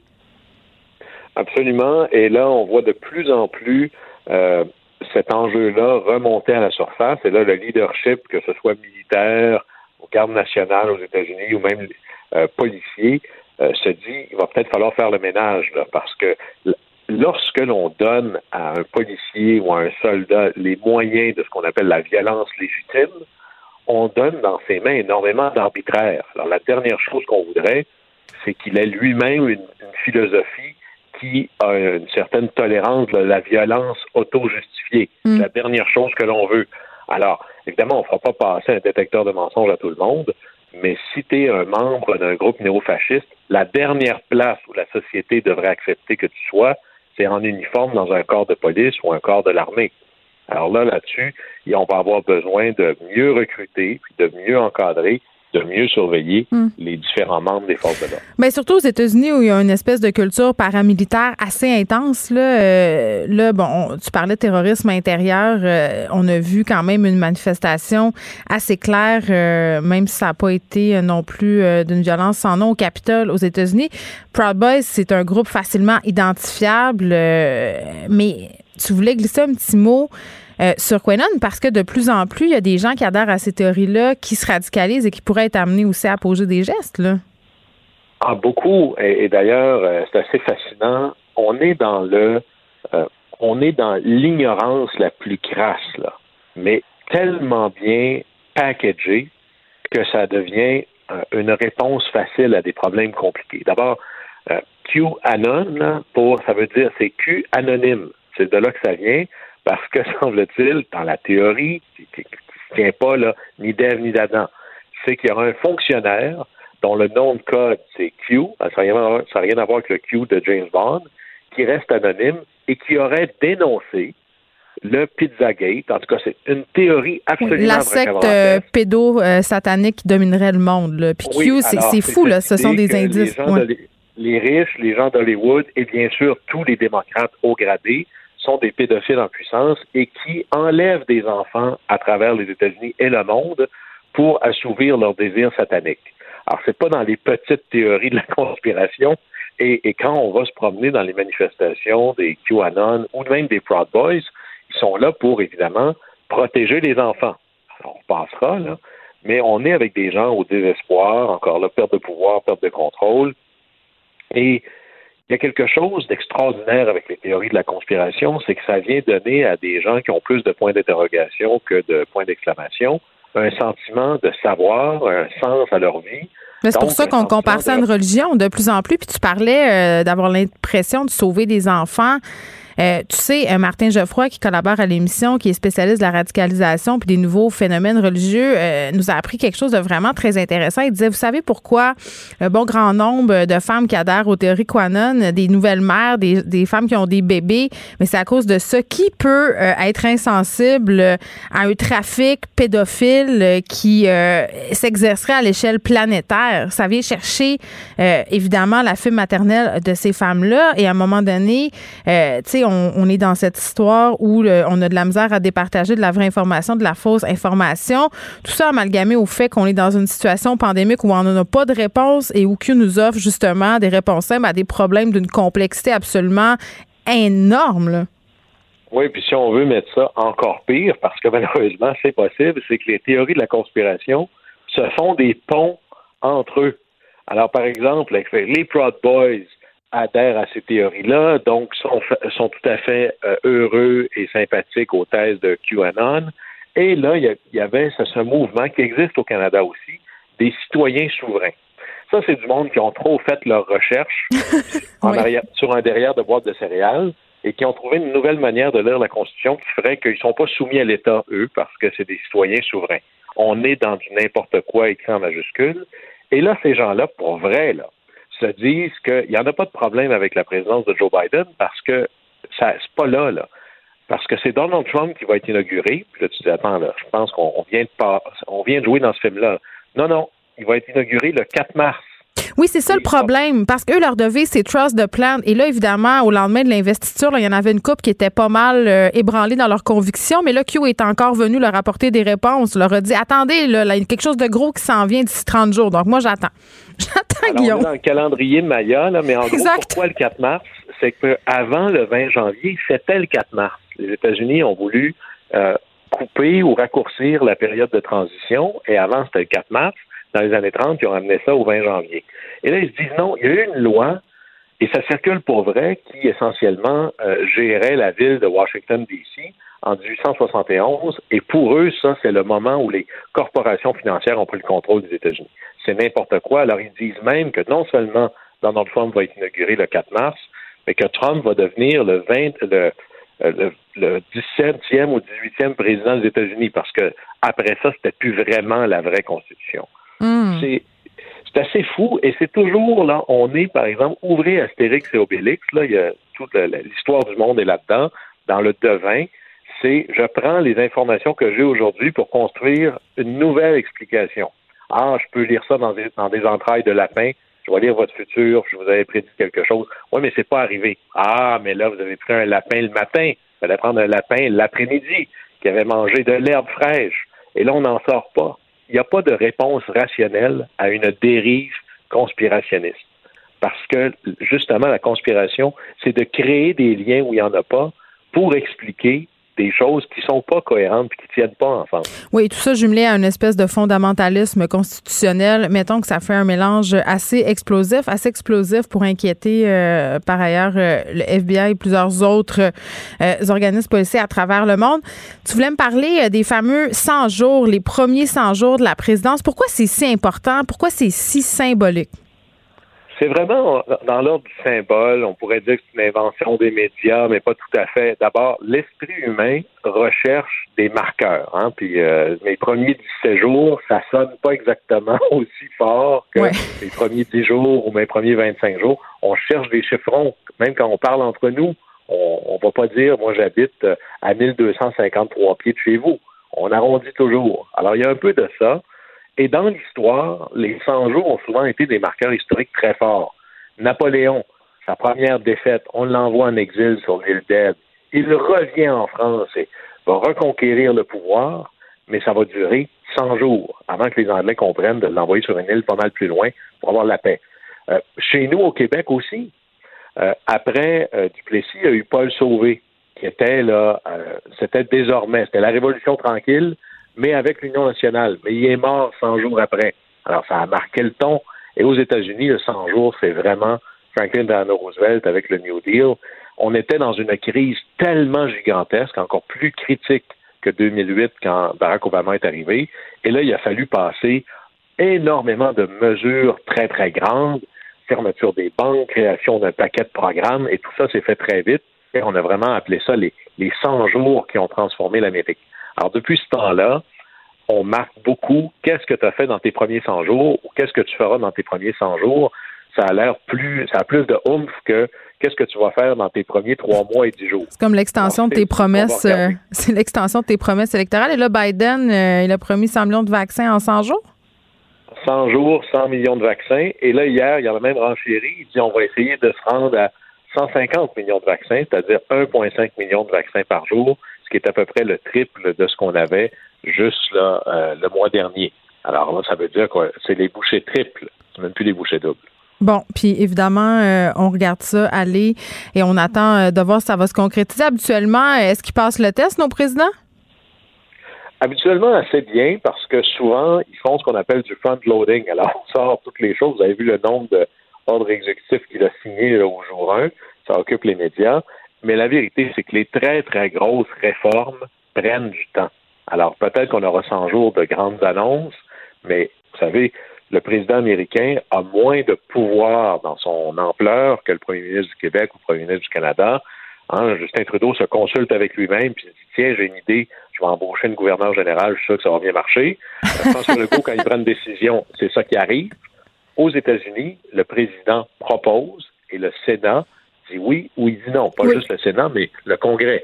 Alors, les grandes réformes majeures, comme la réforme de la santé ou autres, c'est des choses qui vont prendre un peu plus que 100 jours quand même. Mais si tu ne démarres pas dans les 100 premiers jours, il n'y a aucune espèce de chance que tu arrives à quelque chose avant les élections de mi-mandat qui font que ta présidence, dans le fond, c'est deux périodes de 18 mois. faut que tu donnes le ton. Guillaume Lavoie, merci. On se reparle demain. Au plaisir.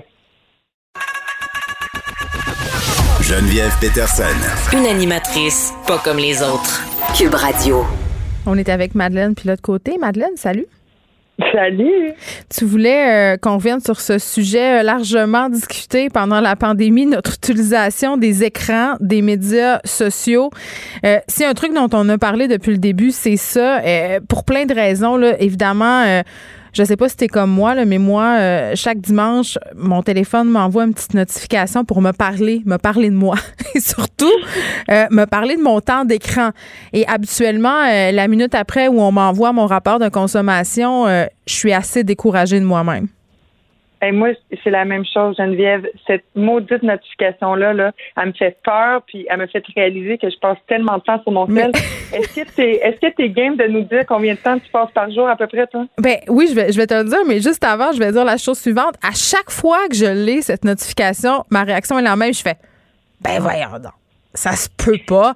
Ils doivent, ils doivent avoir une erreur de calcul. Ils doivent calculer. Euh, tu sais, là, je essayer de me trouver des circonvolutions mentales pour l'expliquer, mais puis à chaque fois que j'ai une baisse, là, genre votre temps d'écran a baissé de 4% cette semaine, c'est comme si je venais de gagner un million en loto. Je me sens vraiment une meilleure personne. Je sens que ma morale est supérieure à ce qu'elle était la semaine d'avant. tu sais, c'est à ce point-là parce qu'on nous culpabilise beaucoup. Mais je te dirais qu'en moyenne, mon temps d'écran s'élève à environ 7 heures par jour. Eh boy, ben écoute, moi je suis pas loin de ça non plus. C'est comme 6h30, 6h40. Mais je me défends en me disant que je travaille dans les médias, qu'il faut que je consomme beaucoup euh, de nouvelles, évidemment, et de médias sociaux pour euh, faire un bon travail. C'est ce que c'est le mensonge ben que je me raconte à moi-même pour justifier mon utilisation. Moi, je me console en me disant que je fais beaucoup plus de FaceTime, puis je parle beaucoup plus au monde sur mon téléphone, en vidéoconférence, et tout ça. Fait que peut-être que ça, ça, ça aide pas comme mes statistiques, tout ça, mais c'est vrai que c'est vraiment décourageant. Mais en même temps, faut pas s'en vouloir parce que c'est tellement un moyen comme de rester connecté avec les gens. Ben, c'est ça. Tu mets le doigt sur quelque chose d'excessivement important à mon sens. C'est parce qu'en ce moment, j'ai l'impression qu'on est trituré. C'est-à-dire, d'un côté, il y a la culpabilité de faire trop d'écran. Puis là, je parle de moi, mais je t'ai pas parlé de mes enfants, là, parce que ma propre culpabilité, il y a celle que je projette sur mes enfants en me disant, mon Dieu, je suis une mauvaise mère, ils passent trop de temps sur leurs écrans. D'un autre côté, ben, on est dépendant des écrans pour avoir des contacts sociaux en ce moment. C'est comme si on pouvait pas gagner. Ben non, puis tu sais, moi j'ai pas d'enfants, mais toi t'en as, mais on est un exemple aussi pour nos enfants. Tu sais, oui, dans le cadre de ton travail, c'est que tu passes beaucoup de temps sur ton sel, Geneviève, mais je veux pas, tu un exemple pour tes enfants aussi. Fait que sais, qui te voient faire ça, ben eux, ça. je le sais que c'est de ma faute là, c'est bon. c'est tout de ta faute. Tu leur payeras de la thérapie. Euh, commence à mettre de l'argent. Mais non, j'en paierai pas. Je vais leur dire tout de suite. Je vais sauver tellement d'argent. Je vais dire, regardez, c'est de ma faute. on s'est réglé. mais c'est ça. Fait que, c'est sûr que ouais, ça peut nous aider à rester connectés puis ça, mais ça a comme des effets nocifs aussi. Faut être en, faut en être conscient. sais moi, il y a mon chum qui me parle qui a mal aux yeux. Il a mal aux yeux depuis le début de la pandémie. Il a des yeux vraiment secs. non, mais il faut qu'il achète les petites lunettes là, qui nous passent dans les infopubs, là, les lunettes contre la lumière bleue. C'est la solution. J'arrête pas d'y en parler, je vais y en acheter. Puis euh, je pense là, j'ai acheté des gouttes, c'était la première étape, mais là, on va y acheter des lunettes, ça va l'aider. Mais il y a beaucoup plus de sécheresse oculaire parce que quand on regarde un ordinateur, une télé, un écran, on a vraiment moins tendance à cligner des yeux, genre deux fois moins. Puis euh, ben ça, ça m'a quand même étonné. Fait que ça fait que nos, nos yeux deviennent secs, puis ah, ça peut créer des maux de tête, euh, ça peut créer de la fatigue oculaire il y a plein de problèmes, puis il y en a beaucoup aussi chez les étudiants qui sont sur Zoom, puis qui mm. ont 15 minutes de pause en 3-4 heures de cours, ben c'est pas assez. Il faudrait qu'il y en ait quelques minutes ou demi-heure pour vraiment qu'on repose euh, nos yeux. C'est vraiment important. Puis c'est les téléphones hein, qui, qui est le plus dommageable pour les yeux parce que c'est à 18 cm de nos yeux comparativement à une tablette qu'on met un peu plus loin, puis à une télé, puis à un ordinateur qui est toujours un peu plus loin. Fait que faites attention à vos téléphones, c'est les plus dangereux pour vous. Moi, je me rappelle quand j'étais petite, ma mère, elle me disait Regarde pas la TV trop proche, tu vas tout te briser les yeux. Le nouvel ennemi, ben. c'est le, cellulaire. Bon, là, euh, je le disais euh, que c'était un peu à double tranchant, cette histoire-là, parce qu'en ce moment, on n'a pas grand façon de socialiser. Donc, on passe du temps à parler en FaceTime ou à même à à réagir à des publications auxquelles on devrait pas réagir parce qu'on a juste ça à faire, tu sais. Euh, donc, euh, ça serait bon sur notre santé mentale, mais moi, je me pose la question, est-ce que c'est si bon que ça? Ben, c'est une question qu'il faut se poser, puis elle est bonne à se poser parce que oui, c'est bon, tu sais, ça peut nous offrir un soutien émotif. Moi, j'ai eu des bonnes conversations avec des amis qui allaient pas trop bien. Moi aussi, quand ça allait un peu plus mollo, ben, j'ai pris mon téléphone, on peut jaser, ça peut vraiment être bien pour ça. Tu sais, c'est un endroit aussi pour se réfugier contre le stress. Mais j'ai l'impression que ça peut en causer aussi. Tu sais, j'apprends rien à personne quand je dis que sur les réseaux sociaux, on se compare, on reste toujours, on est en contact avec le bonheur supposé des autres. Mais là, on se parle-tu de performer sans pandémie? Je veux dire, tout le monde a l'air d'avoir tellement de belles pandémies. Là. Ils sont dans des chalets, ils font de la bouffe, ils sont full sportifs, ils en profitent pour faire des tutoriels de croissance de je sais pas quoi pour devenir une meilleure personne. Moi, je regarde ça et je me sens comme un tas de marde.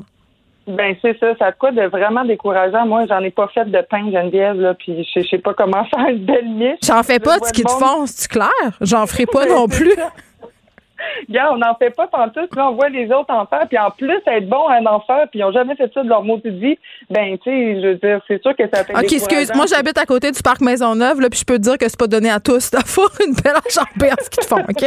C'est réglé. Mais c'est ça, fait que c'est pas super bon pour la santé mentale. Puis euh, on, on, a peur d'être séparé de notre téléphone aussi. Je sais pas si ça, ça t'arrive, mais moi quand je change de pièce, c'est sûr que mon téléphone me suit. Mais moi j'ai une Apple Watch, fait que je suis jamais séparée de rien. Je suis esclave Oh à, temps, à God. temps plein. Hey, bientôt tu vas avoir une puce implantée dans l'œil. Ah, mettez-moi la, mettez-moi la 5G dans l'œil. Pas de problème.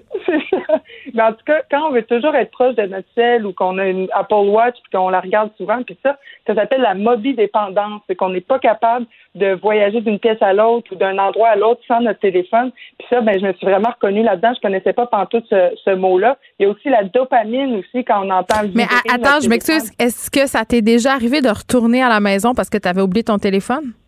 Ah ben oui, ben oui, c'est sûr que ça m'est arrivé. Je- sérieusement, depuis plusieurs années, je ne peux pas quitter la maison sans mon téléphone. Je me sens nue. Mais réalises-tu comment c'est absolument incroyable? Voyons, voir que tu n'es pas capable, tu sais, puis je m'inclus là-dedans, être à l'épicerie sans mon téléphone, tu sais, ça se peut juste pas, là. Je peux pas, je peux pas être bien, je suis pas bien, je peux pas acheter mes courgettes en toute impunité si je suis pas connectée Ben au non. reste du monde, si je peux pas appeler ma mère. Non. Mais c'est ça, puis tu sais, je veux dire, on est rendu dépendant. Si on, on se pose une question, ben, on la laisse pas mijoter dans notre esprit. On va tout de suite sur Google essayer de trouver la réponse. On n'appelle pas nos grands-parents pour leur demander, savoir s'ils auraient peut-être la réponse à notre question. On est vraiment dépendant, oui, des textos, des contacts avec les autres, mais aussi de l'accès à l'information. Mm. Ça peut être dangereux pour d'autres affaires. Est-ce qu'on est aussi dépendant des belles images? Parce que tu parlais euh, tantôt que peut-être parfois ça exerçait une certaine pression, ça pouvait peut-être causer plus de tort que de bien là, de se gargariser de perfection longueur de journée. Euh, Il y a quand même une tendance depuis quelques années sur les médias sociaux. euh, on nous parle beaucoup d'authenticité. Moi, ça me fait toujours sourire parce que je trouve qu'il n'y a rien de moins authentique qu'une image pseudo-authentique. Mais il y a des gens qui font leurs efforts quand même pour essayer d'être réels. Oui, puis on a vu plus en plus en pandémie de, de gens qui essaient d'être réels. Puis euh, je trouve ça bien. Tu sais, par exemple, il y a Safia Nolin hier qui, a- qui a parlé, euh, elle a, a suivi des cours là, de je sais pas quoi à l'UCAM, euh, fait que c'est des cours sur Zoom. Puis elle a parlé qu'elle a été insultée par trois gars euh, anonymes. Il y a des gens qui ont hacké son cours. Ça, c'est un problème par ailleurs que les profs d'université doivent confronter comme assez régulièrement. là. Mais je l'ai vu, moi, la vidéo de. En fait, c'est une série de vidéos sur la page de Safia où elle explique. ce qui s'est passé, puis tu sais, c'est des propos euh, vraiment grossophobes, des propos racistes. Puis, tu sais, à la fin, elle se dit, je, je me demandais si c'était une bonne chose de poster ça. Puis, tu sais, je comprends que c'est important de le dénoncer, c'est absolument inacceptable, mais je me demandais justement si c'était une bonne chose. Tu sais, je comprends. J'essaie de comprendre le but. Ben c'est ça. Ben c'est ça se posait des questions comme est-ce que je vais passer pour une personne faible, est-ce que ça va réactiver Mais non. Traumatisme aussi chez quelqu'un puis ça. Mais je pense que c'est important moi de voir ces, ces affaires-là parce que oui, mettons quand j'ai vu ça moi hier soir, j'ai été bien choquée puis ça m'a. Ah, moi aussi. Pendant 15 minutes, j'ai été un peu chamboulée de ça, mettons, mais je trouve ça important puis c'est un, un sentiment qu'elle m'a donné, Safia Nolin. Euh, que que j'ai jamais sur les réseaux sociaux. Fait que j'ai trouvé ça intéressant d'être comme conscientisée à, des affaires qui se passent. Ce qui est intéressant euh, dans le cas de Safia Nolin, je trouve, c'est que il y a en quelque part beaucoup de courage de sa part parce que elle le sait qu'elle s'expose à la critique en faisant ce type de post-là sur Instagram. On s'entend, là. Il y a des gens euh, qui vont dire qu'elle se victimise encore une fois, qu'elle est encore en train de chialer, alors que c'est pas du tout ça qu'elle fait. Elle dénonce une situation. Euh, en tout cas, je, mais je me posais quand même la question, puis c'est peut-être parce que je suis un peu échaudée par rapport aux médias sociaux, mais je me dis, OK, elle fait ça, puis c'est super bien, mais ça va être quoi le contre-coup de ça pour elle? Je me posais la Ben, question. on, on pense à elle, euh, c'est sûr que ça, ça met la table là, pour des commentaires encore une fois haineux, là, puis rajouter une couche. Puis Ben oui. quand, quand on parlait de ça, elle disait qu'elle qu'elle était plus capable, qu'elle avait vraiment atteint son quota euh, de, de commentaires haineux. Ben, elle est partie de toutes ces plateformes. Elle a seulement gardé Instagram. Tu voulais me Ben, parler de Marina Bastarache aussi? Ben oui, Marina Bastarache qui a 210 000 abonnés sur euh, Instagram, qui est une super belle fille, euh, qui, qui démontre une image parfaite que j'aime bien suivre aussi parce qu'elle est entraînante puis elle fun. Puis hier, ben elle a posté dans ses stories, euh, à parler à ses abonnés en disant qu'elle allait pas trop bien, qu'elle a trouvé ça un peu difficile le confinement et tout ça. Puis j'ai trouvé ça intéressant de voir l'autre côté de, de, de Marina, tu sais, de qu'on sorte un peu du personnage public, là, puis qu'on parle des vraies affaires. Puis elle a fait un sondage dans sa story en disant Vous, est-ce que vous trouvez ça plus difficile? Puis la plupart des gens disaient Oui, moi aussi, je trouve ça difficile. Donc, trouve ça intéressant de qu'on puisse euh, se confier aux stars qu'on aime, aux influenceurs, puis qu'on puisse échanger comme ça, ça, amène des belles discussions, puis on se sent vraiment moins tout seul, sérieusement. Bien, on se sent moins tout seul peut-être de partager du Paul fun quand tu dis Bon, ben même elle, même Marina Bastarache, là, qui a l'air d'avoir une super belle vie, qui est une fille euh, super belle, puis tout, elle aussi a de la misère en ce moment.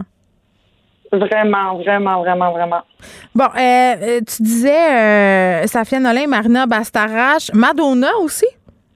Oui, bien, j'ai revu, je fouillais pour voir ce que les stars avaient fait, mais Madonna, dans la première vague, on la voit dans une vidéo qu'elle a postée sur les réseaux sociaux, est tout nue dans son bain c'est un peu, c'est drôle, OK, mais elle est tout nue dans son bain, puis elle se pose des questions sur son âge, elle se pose des grandes questions existentielles, puis elle, a fini dans son vidéo qui dure une minute par dire qu'elle se rend compte qu'on est vraiment tous dans le même bateau, puis que si le monde va mal, puis si le monde crache, bien qu'on va tous cracher en même temps.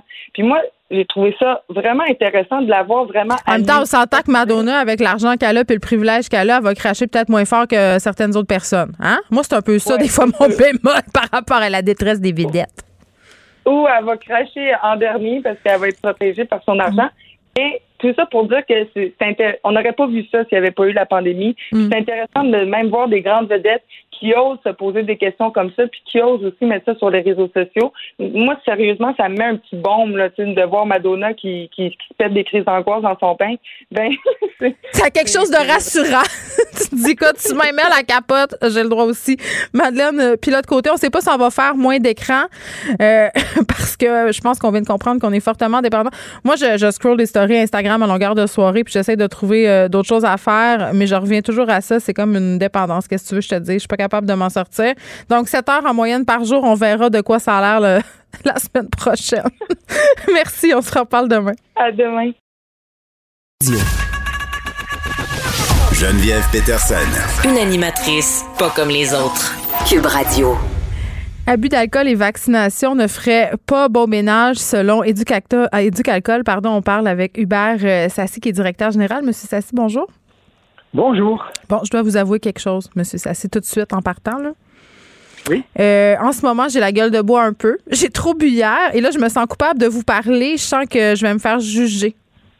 Jamais.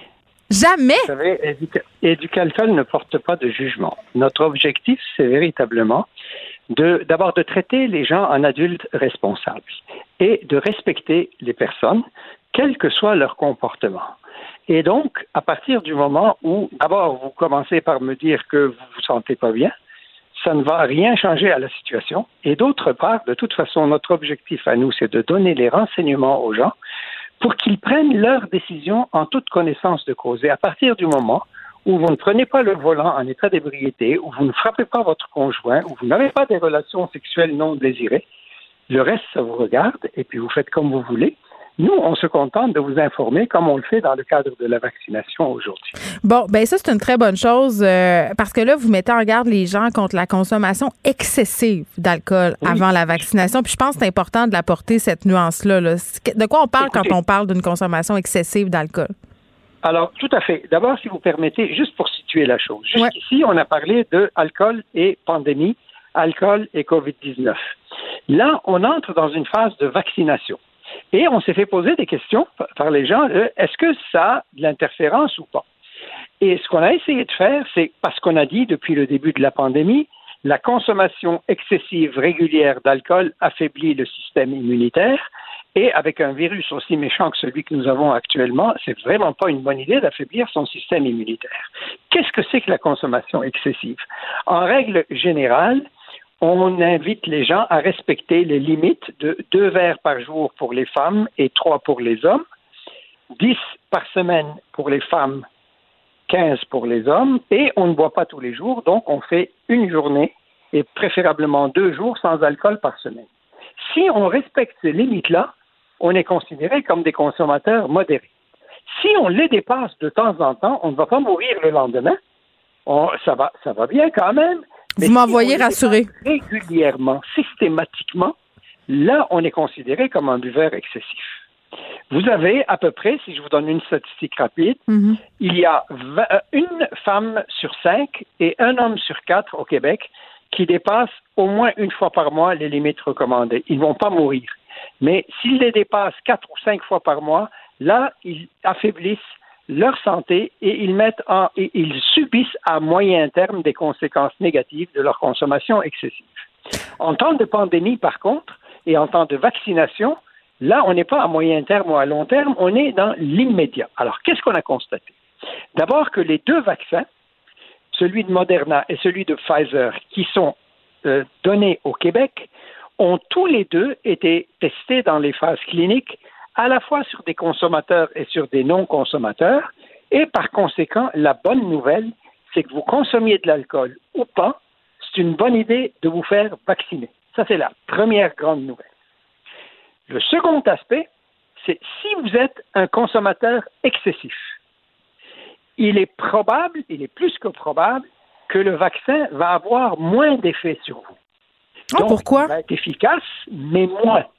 Parce que il a, l'alcool va avoir un effet sur la capacité de votre corps de recevoir les bénéfices de ce vaccin-là. Donc, il est quand même utile, il est quand même efficace, mais moins. Par contre, la recommandation qu'on fait comme éducalcool, Mm. c'est dire même si vous avez trop bu, il n'est jamais trop tard pour bien faire.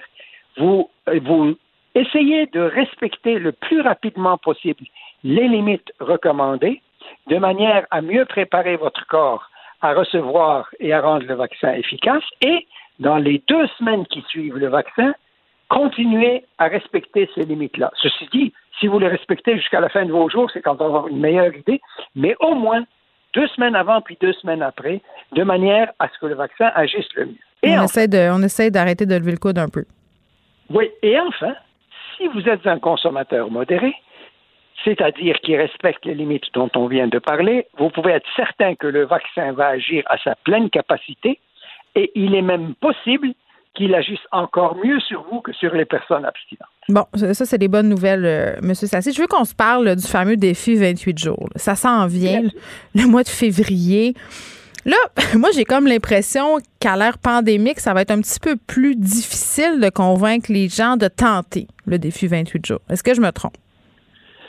Écoutez, honnêtement, d'abord, euh, je voudrais préciser une petite chose. Que des gens décident d'arrêter de boire une journée, une semaine, un mois, une année, une vie entière, c'est leur droit le plus strict et le plus complet. Le défi 28 jours est essentiellement une opération double à la fois pour dire aux gens euh, de donner un, un repos à leur corps et aussi pour financer la Fondation Jean Lapointe. Bien. Nous, ce que nous disons, d'abord, si vous voulez faire le défi, faites-le, c'est parfait. Si vous ressentez le besoin, c'est parfait. Si vous voulez aider la Fondation Jean Lapointe, vous pouvez le faire. Vous pouvez même leur donner de l'argent, même sans faire le défi euh, 28 jours. Nous, ce que nous pensons, c'est que la meilleure façon de consommer de l'alcool, c'est de ne pas boire de l'alcool une à deux journées par semaine et non pas boire comme des malades pendant 11 mois, puis arrêter pendant un mois. Et encore une fois, si des gens veulent le faire, c'est correct, c'est parfait. Mais savez-vous, euh, Si, si c'est pour se donner, bah, vous savez, il y a plein de gens là qui, à un moment donné, ils mangent comme des, ils mangent beaucoup trop, puis à un moment donné, ils se mettent à faire des régimes. Là, ils perdent 4-5 kilos, 6 kilos. Et là, ça recommence exact. La meilleure façon de vivre, c'est une façon, c'est une vie équilibrée. C'est de manger, de ne pas trop manger régulièrement, oui, la, restriction, la euh, la restriction, ça amène euh, parfois des comportements un peu abusifs parce que notre corps, justement, où on est tanné de se restreindre. Mais euh, pour l'avoir fait, le défi 28 jours, euh, plusieurs fois, puis même pour l'avoir prolongé pendant quelques mois, dans mon cas, je trouve qu'il y a une chose intéressante qu'on peut euh, tenter, qu'on peut constater, euh, c'est de le voir un peu comme une expérience et de mesurer les effets de l'alcool dans notre vie, c'est-à-dire les effets qu'on voit moins au quotidien. Euh, L'acuité intellectuelle, euh, la performance sportive, la patience avec les enfants. Moi, je me suis toujours servi de l'exemple suivant, Monsieur Sassi. Moi, je prenais un verre souvent en, en arrivant de travailler pour me détendre. J'avais l'impression que si je prenais un verre euh, pendant, par exemple, que je préparais le souper avec les enfants qui me tournaient autour, ça allait m'aider avec ma patience. Mais au contraire, en arrêtant de boire, je me suis rendu compte que l'effet était exactement à l'opposé. Ça me rendait plus impatiente. Donc, ne serait-ce que pour ça, que pour constater les effets euh, de l'alcool sur l'entièreté de notre personne, je trouve ça intéressant de le faire. Peut-être pas 28 jours comme on veut, mais de l'essayer un peu pour voir c'est quoi la place de l'alcool dans notre vie, de la consommation aussi. Vous avez parfaitement raison parce qu'il faut savoir que chaque personne est un cas unique. Moi, il m'est déjà arrivé de ne pas boire pendant six mois. Savez-vous pourquoi? Pas pour me tester, juste parce que j'avais du poids à perdre. Puis comme il y a pas mal de calories dans l'alcool, tu coupes l'alcool, tu coupes les gâteaux, tu coupes les pâtes, tu coupes des calories, puis tu maigris. Ça, c'est l'objectif. Euh, n'est pas un défi considérable, extraordinaire, etc. Ça m'a pas fait un pli. Rien du tout. Pourquoi? Parce que je ne suis pas dépendant. À partir du moment où on est dépendant, ou à partir du moment où l'alcool a un effet que vous ne souhaitez pas sur vous, ben réduisez votre consommation, bien sûr. Moi, quand il m'arrive de prendre un verre, je suis aussi patient ou aussi impatient que d'habitude que si j'en prends ou que si j'en prends pas avec les enfants. Mhm. Mais chaque personne doit se regarder, doit, vous savez, il n'y a pas de, de, de c'est pas de la moquette là, mur à mur là, tout le monde la même chose. Chaque personne doit décider ce qu'elle juge qui est le mieux pour elle et si elle considère qu'elle a besoin de faire ça pour tester sa capacité de résister à l'alcool, pour mieux étudier sa relation à l'alcool, c'est parfait. Faites-le. C'est extraordinaire. Oui, mais avouez qu'on nous vend l'alcool comme un outil de plaisir. Là. C'est difficile de concevoir. Puis là, les soupers entre amis, vous allez me dire, c'est temps-ci, on n'a pas tellement. Là. Mais l'idée d'un souper où on se fait une bonne bouffe, l'idée de faire ce souper-là sans alcool, c'est comme si c'était ancré dans notre tête que c'est moins le fun. Oui, mais c'est, peut-être pas moins le fun, c'est peut-être moins beau. Ça dépend des goûts de chacun et ça dépend de ce que chacun. Vous savez, il y a une chose qui est fondamentale. Nous, à Éducalcool, ce qu'on dit aux gens, hmm. c'est qu'il ne faut jamais juger les gens sur ce qu'ils boivent. Par exemple, je vais prendre un exemple tout à fait simple. Je suis invité chez des amis. Il m'est déjà arrivé de dire, c'était une des deux journées de la semaine où je décide de ne pas boire. C'était un samedi soir, cette, semaine-là, j'ai décidé que c'était samedi. Et là, on me dit, est-ce que tu veux, tiens, j'ai un excellent vin, je vais te le faire goûter. Je dis, non, merci. Et là, on me répond, qu'est-ce que toi, t'es malade? Non, non, je suis pas malade, juste, j'ai, j'ai pas envie, c'est ma journée sans alcool aujourd'hui. Ah bon, je pensais que tu avais quelque chose c'est comme si tu devais te justifier quand tu voulais pas boire d'alcool. Moi, là, quand je décide de boire de l'alcool, personne ne me demande pourquoi. Pourquoi est-ce que quand je décide de pas en boire, je suis obligé de me justifier? Mais des fois, il faut même mentir pour avoir la paix. Non, non, mais c'est parce que c'est parce que il existe dans certains milieux une, une, une, spontanément un réflexe qui consiste à dire si tu veux pas boire, hmm. c'est parce que tu es malade. Ou bien moi, des fois, pour ma musique, quand, quand je veux pas boire et quelqu'un me demande pourquoi, je dis parce que je suis enceinte, il faut pas que je boive. Évidemment, je me fiche de leur gueule, là, mais c'est juste pour dire c'est pas de tes affaires. J'ai pas envie de boire, ça me regarde, tu me laisses tranquille, offre-moi un produit sans alcool. D'ailleurs, mm. Alcool a créé un site. Oui, les mocktails. Oui, 160 recettes de mocktails absolument délicieuses conçu par les meilleurs mixologues du Québec. Là, M. Sadé, je veux qu'on termine là-dessus là, euh, parce que je m'en voudrais de pas vous en parler. Euh, on se donne le, prétexte du défi 28 jours, mais je sais que pour plusieurs euh, personnes, c'est difficile d'envisager la pandémie sans alcool. C'est un des seuls plaisirs qui nous reste. Ça, c'est une chose. Maintenant qu'on a dit ça, euh, puis je reviens encore à mon exemple. Peut-être qu'il y a plusieurs personnes qui peuvent s'identifier. Je remarque que quand on consomme de l'alcool pour oublier un peu la pandémie, l'effet le lendemain peut être légèrement contraire. on est déprimé et encore plus anxieux le lendemain d'une soirée arrosée. Fait que c'est comme un piège. Je vais vous dire une chose. L'alcool n'est pas un médicament et les magasins de la SAQ ne sont pas des pharmacies. L'alcool peut être agréable et plaisant et porter à la détente si on prend un verre. Mais l'alcool n'est pas là pour noyer la solitude, le stress, le, découragement, le désespoir. Si on boit de l'alcool comme médicament pour se soigner contre la solitude ou la dépression, on va avoir l'effet exactement contraire à celui que l'on recherche. Si ça va bien, tu prends un verre, c'est agréable, sens bien, tu es relax, c'est parfait. Si tu vas mal et que tu essayes de compter sur l'alcool pour te soigner, laisse faire ton verre d'alcool, appelle tes amis, parle avec ta famille, hmm. développe tes relations sociales, écoute de la bonne musique, lis un bon livre, va prendre une marche. C'est ça qui va te faire beaucoup plus de bien qu'un verre d'alcool. Je le hmm. répète, l'alcool n'est pas un médicament contre la dépression. Bon, merci Hubert Sassé, qui est directeur général d'Éducalcool, le défi 28 jours, euh, qui commence euh, donc dans très peu longtemps. Et bon, évidemment, on se parlait pas pour ça, on se parlait de la campagne de vaccination. on vous rappelle que même si vous êtes un consommateur d'alcool jugé excessif, vous allez quand même retirer de très grands bénéfices à la vaccination, donc il faut pas hésiter à y aller. Merci, Monsieur Sassy. Vous écoutez Geneviève Peterson. Cube Radio. Le, commentaire de Danny Saint-Pierre, un chef pas comme les autres. Danny Saint-Pierre, t'as mal à la tête et moi aussi, mais pas pour les mêmes raisons. On est timé. Moi, c'est parce hier, j'ai abusé un peu de l'alcool.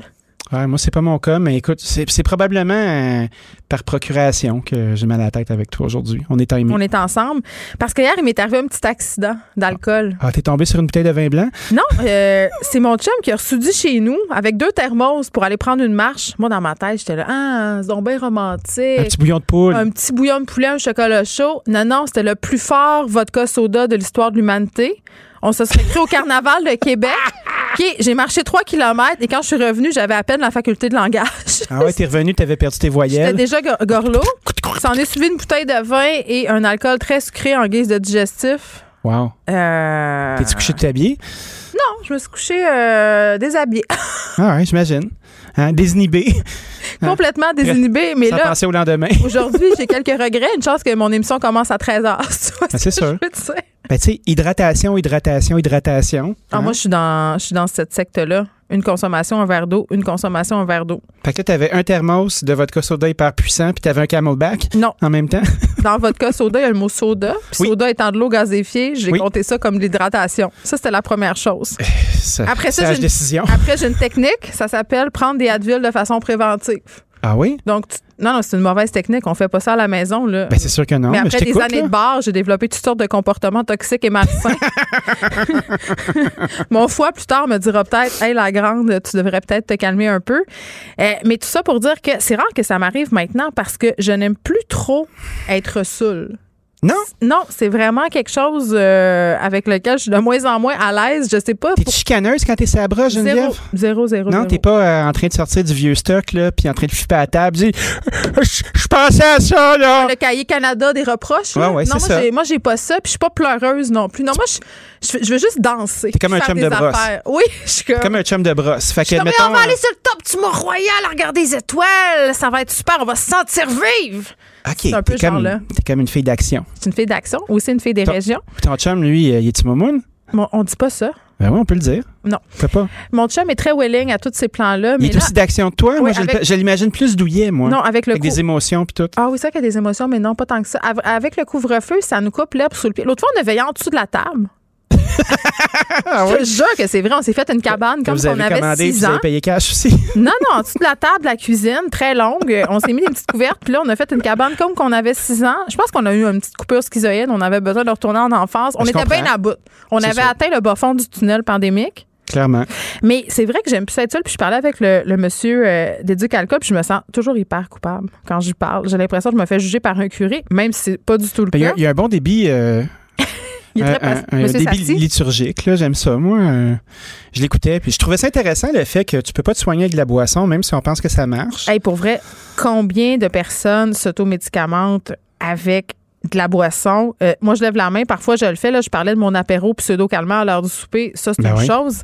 Mais à un moment donné, je me suis rendu compte, en arrêtant de boire pendant des mois, à quel point notre culture était axée sur la consommation d'alcool. Ben oui. Puis toi qui as arrêté de boire, tu dois le constater quand même assez souvent. Dès qu'on a une activité sociale, ben, il n'y a rien qui se fait normalement si c'est pas autour d'un sport ou de boisson ça, c'est selon les heures de la journée. Mais même dans le sport, il y a de la boisson souvent impliquée. Petite game de balle ben molle. Après, on se prend une petite bière. Balle molle, petite molle frette.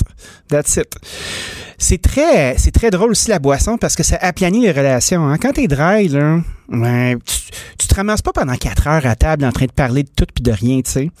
Fait que je te dirais que dans des moments comme ceux-ci, euh, c'est normal que les gens aient soif. Mais ça Tu veux dire que c'est un lien social? C'est pour nous aider à passer quatre heures avec une personne qui nous intéresse semi? Tout à fait.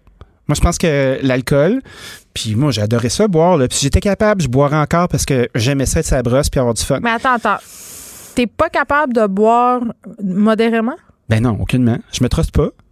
Pas une seconde. Ah, ouais. Ben non, écoute. Moi, mettons, j'arrête de fumer, je fume une cigarette. Le lendemain, j'en fume deux. Trois jours après, je refume un pack par jour. C'est sûr, sûr, sûr. S'il y a une tarte au sucre chez nous, je la clenche au complet. J'en mange un petit morceau, je me dis, ben oui, c'est correct. Penses-tu vraiment que je vais prendre la chance? Mais quand tu buvais, tu devenais-tu comme une autre personne poche? Ben, probablement. Mais je pense que j'étais vraiment de party puis ça faisait partie de ma vie en tant que telle.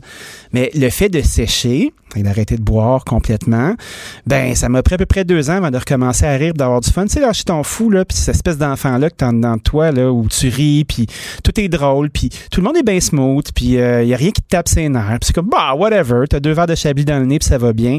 Quand tu l'as pu, ça, c'est long avant d'apprendre à recommencer à vivre. C'est lourd, c'est ardu, c'est un gros tunnel de papier sablé. Ben, c'est aussi que tu devais être entouré de beaucoup d'alcooliques fonctionnels. C'est Ben dans oui. le milieu de la restauration, Évidemment. on va pas s'en cacher. Là. Euh, Ah ben, beaucoup de mes clients C'est aussi. le mode de vie, euh, c'est le même. Tu bois après ton chiffre, tu bois pendant ton chiffre. Ben oui, beaucoup de clients, effectivement. Moi, j'avais une cuisine ouverte, OK? Puis euh, je faisais les deux services. Tu sais, j'habitais dans mon resto. J'arrivais le matin, j'arrivais du gym, j'étais en grosse shape. Puis rendu à 11 h le matin, j'avais des clients qui débarquaient, puis c'était mon premier verre de blanc. Puis ça durait jusqu'à minuit. Puis j'étais pas à quatre pattes. euh, Il y a des shots où Tel je me... Ah ben écoute, j'étais joyeux, là, mais tu sais, il n'y a pas grand shot où je me suis ramassé à quatre pattes à danser sur la terrasse. C'est une couple de fois à me faire honte un peu, mais le reste du temps, c'est plein de monde fonctionnel. Il y a la culture des boss aussi. Tu les boss de l'âge de nos parents, là, qui font deux shifts au restaurant, là, ils font un gros power lunch le midi, ils boivent toute l'après-midi sa petite brosse. Après ça, ils font le shift de soir. Ils se font croire qu'ils font de la business. Il en faut pas de business. Ils me font faire de la business. Il y en a de moins en moins ça. Les gens qui ont notre âge, ils font plus du commerce en picolant. Ils ont l'acuité de pas être sa brosse pour négocier des contrats, tu sais. Ça aide un peu. Ben, moi, j'aime moins ça pour mon commerce, mais j'ai l'impression que socialement, on s'en va quelque part. Oui, mais à partir de quel moment tu t'es dit que c'était assez? Ben, c'est quand je me suis mis à pas me rappeler du lendemain de plus en plus. Des blackouts, genre? Des blackouts, puis sans nécessairement boire beaucoup. Puis je me réveillais tout le temps avec une espèce de sentiment, de culpabilité. Tu sais, mon principe, c'était je passe ma journée à essayer de faire de belles choses, puis d'être crédible, puis d'être sérieux. Ouais. Puis après ça, rendu à 5-6 heures le soir, là, ben là, je commence à avoir la gueule sale, puis à dire Ben, des niaiseries, puis avoir le goût de me Là, tu battre. tu sais. t'endors, fait que là, tu fais de la coke pour pas t'endormir. Ouais, ah, de la coke, moi, j'ai arrêté d'en faire bien, bien, bien jeune. Ben, dans les restos, il y en a beaucoup. Moi, je me rappelle. euh, Ah ben oui, mais moi, je faisais pas même. ça. On, on te donnait comme stratégie. des stratégies. Oui, pour pouvoir veiller plus tard, pas te coucher, être plus pas efficace, puis compter ta caisse comme du monde, hein, faire une petite clé. Hein, ça, ça aide à tolérer la boisson. Ben, tu vois, moi, je pense que ça, c'est un stéréotype qui est de moins en moins là. Avant. Avant, oui. si il, y a, il y a maintenant- beaucoup de gens qui sont à la maison, qui ont des problèmes de dépendance, qui ont de la difficulté aussi à gérer ce problème-là parce qu'ils n'ont plus le regard des autres. Tu sais, l'espèce d'effet de groupe, là, euh, il y a des gens qui font des meetings, il y a des gens qui, qui ont des groupes de soutien. Léa a fait une sortie pour dire que beaucoup de personnes ne se pointaient plus au meeting. Tout à Puis fait. C'était difficile pour les alcooliques en ce moment, pour les gens qui avaient des problèmes de consommation, parce que euh, quand tu t'emmerdes puis quand tu es en détresse, te gelabine, c'est bien tentant. Ah, c'est clair. Puis tu sais, faut jamais oublier que c'est toujours de ta faute si tu bois pas dans un party parce que tu fuck le party des autres. Quelqu'un Oui, qui ça, est c'est le miroir euh, de la grosse brosse que tu vas virer. Fait que moi, admettons, euh, je suis là, puis si j'ai pas une lime dans mon verre de soda, puis je suis dans un endroit où c'est festif, là, les gens vont se poser des questions, puis je vais les rendre mal à l'aise. Envoie juste une. Fait que je dis pas un mot, je bois mon truc, puis quand je tanné, je ghost. Je dis pas un crise de... De toute façon, personne me voit. Puis ça, ça finit là, mais c'est très, très, très difficile de nommer que tu bois pas. C'est peut-être à considérer pour les gens qui aiment faire la fête, là. Pensez-y. C'est pas grave. Vous avez le droit de faire la fête. Mais c'est comme si ça venait te mettre d'en face Oui. que tu avais peut-être un problème. Ben, c'est tellement accepté socialement, c'est rendu une norme. Tu peux plus voir des gens juste bien relax. euh, tu peux le faire. Moi, ça m'avait angoissé, hein. C'est tough de, de prendre un, un café ou euh, un thé avec un ami, admettons, là, juste à deux, là, un ami que t'es pas Parce trop que là, faut que confortable. tu parles. Ouais, faut que tu parles, faut que tu te tiennes, puis là, t'es conscient de toi-même, puis tout ça. Ouais. Hey, c'est du gros stock, puis on n'est plus habitué de faire ça, là. J'avais eu une grosse passe d'angoisse euh, dans mon segment J'arrête de boire qui a duré huit mois. Mon Ah, premier bon. souper. Premier souper, j'invite mon éditeur, sa blonde, euh, chez nous pour manger. Puis c'était vraiment des gens avec qui on, a la- on avait l'habitude de lever le coude solide. là. Ouais. Tu sais, de boire de l'alcool jusqu'à 4 heures du matin. Hein? Puis ça y allait au toast. Et je me disais, hey, ça va-tu être le fun pareil? On va-tu avoir des choses à se dire? Puis par solidarité, il était arrivé chez nous avec plein d'affaires non alcoolisées. Personne n'avait bu. Puis, On s'était couché à 4 heures pareil. ah ben, ça, tu vois, c'est bon signe. On a survécu, mais ça m'avait angoissé bien raide. Souvent, moi, je magasinais mes amis avec leur tolérance à la boisson. Tout dépendant, euh, oui, il y a des amis qui sont le fun, mais euh, si j'avais vraiment envie de m'arracher, euh, j'ai appelé les amis qui étaient capables de suivre mon beat où j'avais vraiment envie de m'arracher. Puis tu sais, est-ce que... T'es vois-tu encore, ces personnes? Non, il y en a plus un que je vois là-dedans. C'est ça, hein? Ouais, il en reste une couple. Les vrais amis, mais tu sais, comme on... Il a fallu qu'on adapte nos rituels, là. C'est très difficile. Il a fallu réapprendre. C'est comme quand tu consommes de la drogue, tout ton cercle social est fait de consommateurs de drogue, puis à partir du moment où tu arrêtes d'en consommer, ben c'est comme si tu n'avais plus rien à leur dire parce que ce qui te liait à ce monde-là, c'était la consommation. Dans le fond, Ouais, puis le souvent, tu rien en commun. Non, t'as rien en commun, mis à part le fait que t'es là, dans ce rituel-là, en train de le faire, puis de, de dire des, des petites niaiseries, puis de rire, puis d'être un peu nono, puis c'est ça. C'est un peu ça, faire le party, tu sais, puis c'est tout à fait correct. Moi, euh, je regrette rien, j'aimerais ça être capable de le faire encore, mais j'aime bien mieux euh, garder ma séquence puis être en contrôle. Ouais, le blackout, c'est pas le fun. Mais euh, dans Non, le monde de la restauration, il y a vraiment un changement. Toi, Oui. t'en parles ouvertement. Euh, les gens de chez Joe Beef aussi. Euh, J'ai des amis qui sont proprios de resto qui buvaient solide dans le temps, qui maintenant euh, boivent plus du tout. On dirait qu'il y a quand même une, tendance- une espèce de prise de conscience. Puis les jeunes boivent moins que Les nous. jeunes boivent beaucoup moins. Euh, tu sais, ce qui se passe à la fin d'un shift, là, c'est la responsabilité du tenancier aussi. Il y a personne qui va décider de tes employés s'ils fouillent dans ton bar ou pas.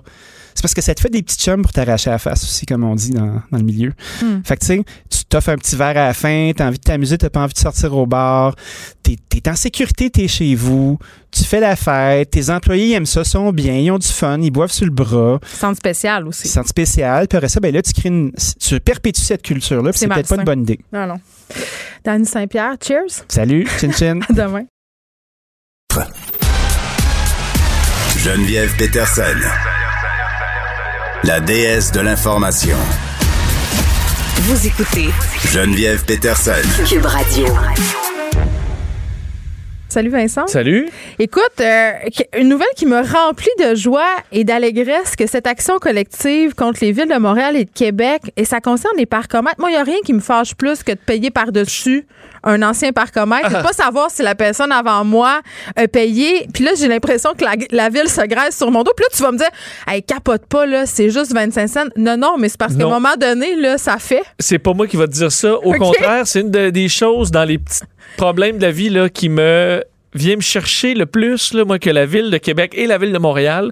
Euh, les deux villes profitent, en fait, de ce qu'on appelle écraser le temps. là. Pour vous rappeler, c'est ceux qui utilisent les parcomètres. euh, ça vous arrive, vous utilisez l'application, vous mettez deux heures, ça te dit, toi, tu veux passer la journée là. Ça dit maximum deux heures. Bon, faut pas que j'oublie, là.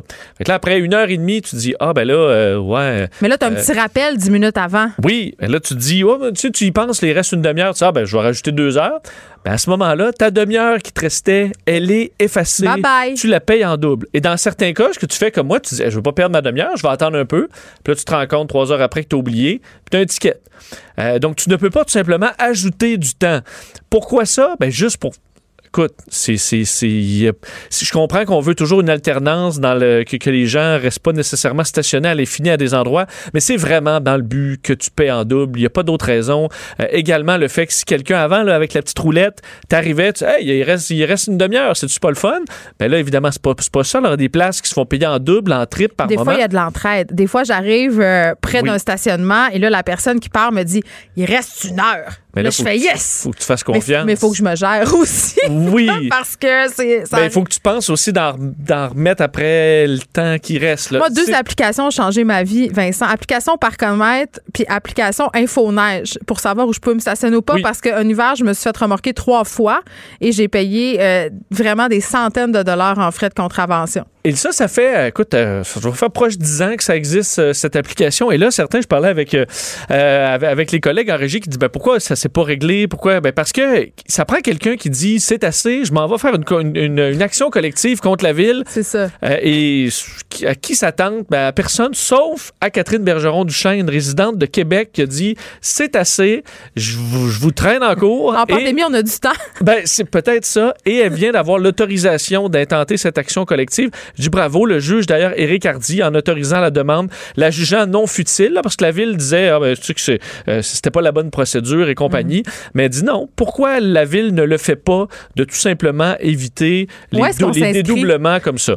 Euh, donc, ben, c'est ça. Pour l'instant, vous n'avez rien à faire. Parce que moi, écoute, même si on peut récupérer 5 je vais le faire. Ah, moi, juste par principe. Par principe. Euh, pour l'instant, vous n'avez rien à faire parce qu'on est vraiment au début. Là, ça peut peut-être prendre 5 ans. Ça va, les, délais sont très longs. Ça peut même être plus long que ça. Est-ce qu'ils vont servir de l'argent des parcomètres pour payer leurs frais de euh, justice? Ils vont augmenter au moins les frais pour la transaction. Au début, je pense que c'était 50 sous la transaction. Je dis, OK, mais ça coûte bien moins cher une application que toutes les bornes sur les rues à maintenir. on les a réduits au moins.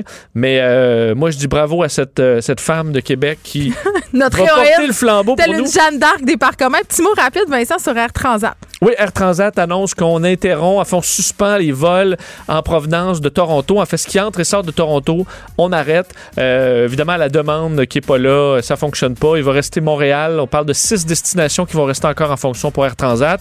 Euh, Orléans Express aussi annonce des réductions. Alors, dans le milieu du transport, même si nous, on pense à la réouverture et tout ça, on est encore loin de ça pour les, euh, pour les compagnies dans le milieu du transport. Évidemment, on peut se douter que le trafic entre Montréal et Toronto, c'était pas mal du trafic d'affaires. Tout se fait sur Zoom en ce moment. C'est la même chose pour les déplacements euh, dans l'ensemble du Québec. Euh, ils demandent de l'aide au gouvernement. Je sais pas si on peut pas développer des outils de transport collectif plus efficaces que ces compagnies privées, privées-là, mais ça, c'est un autre, c'est un ah. autre débat. Vincent Desiro, merci. On te retrouve dans quelques instants avec Mario Dumont. Merci tout le monde d'avoir été là. On se retrouve demain à 13h.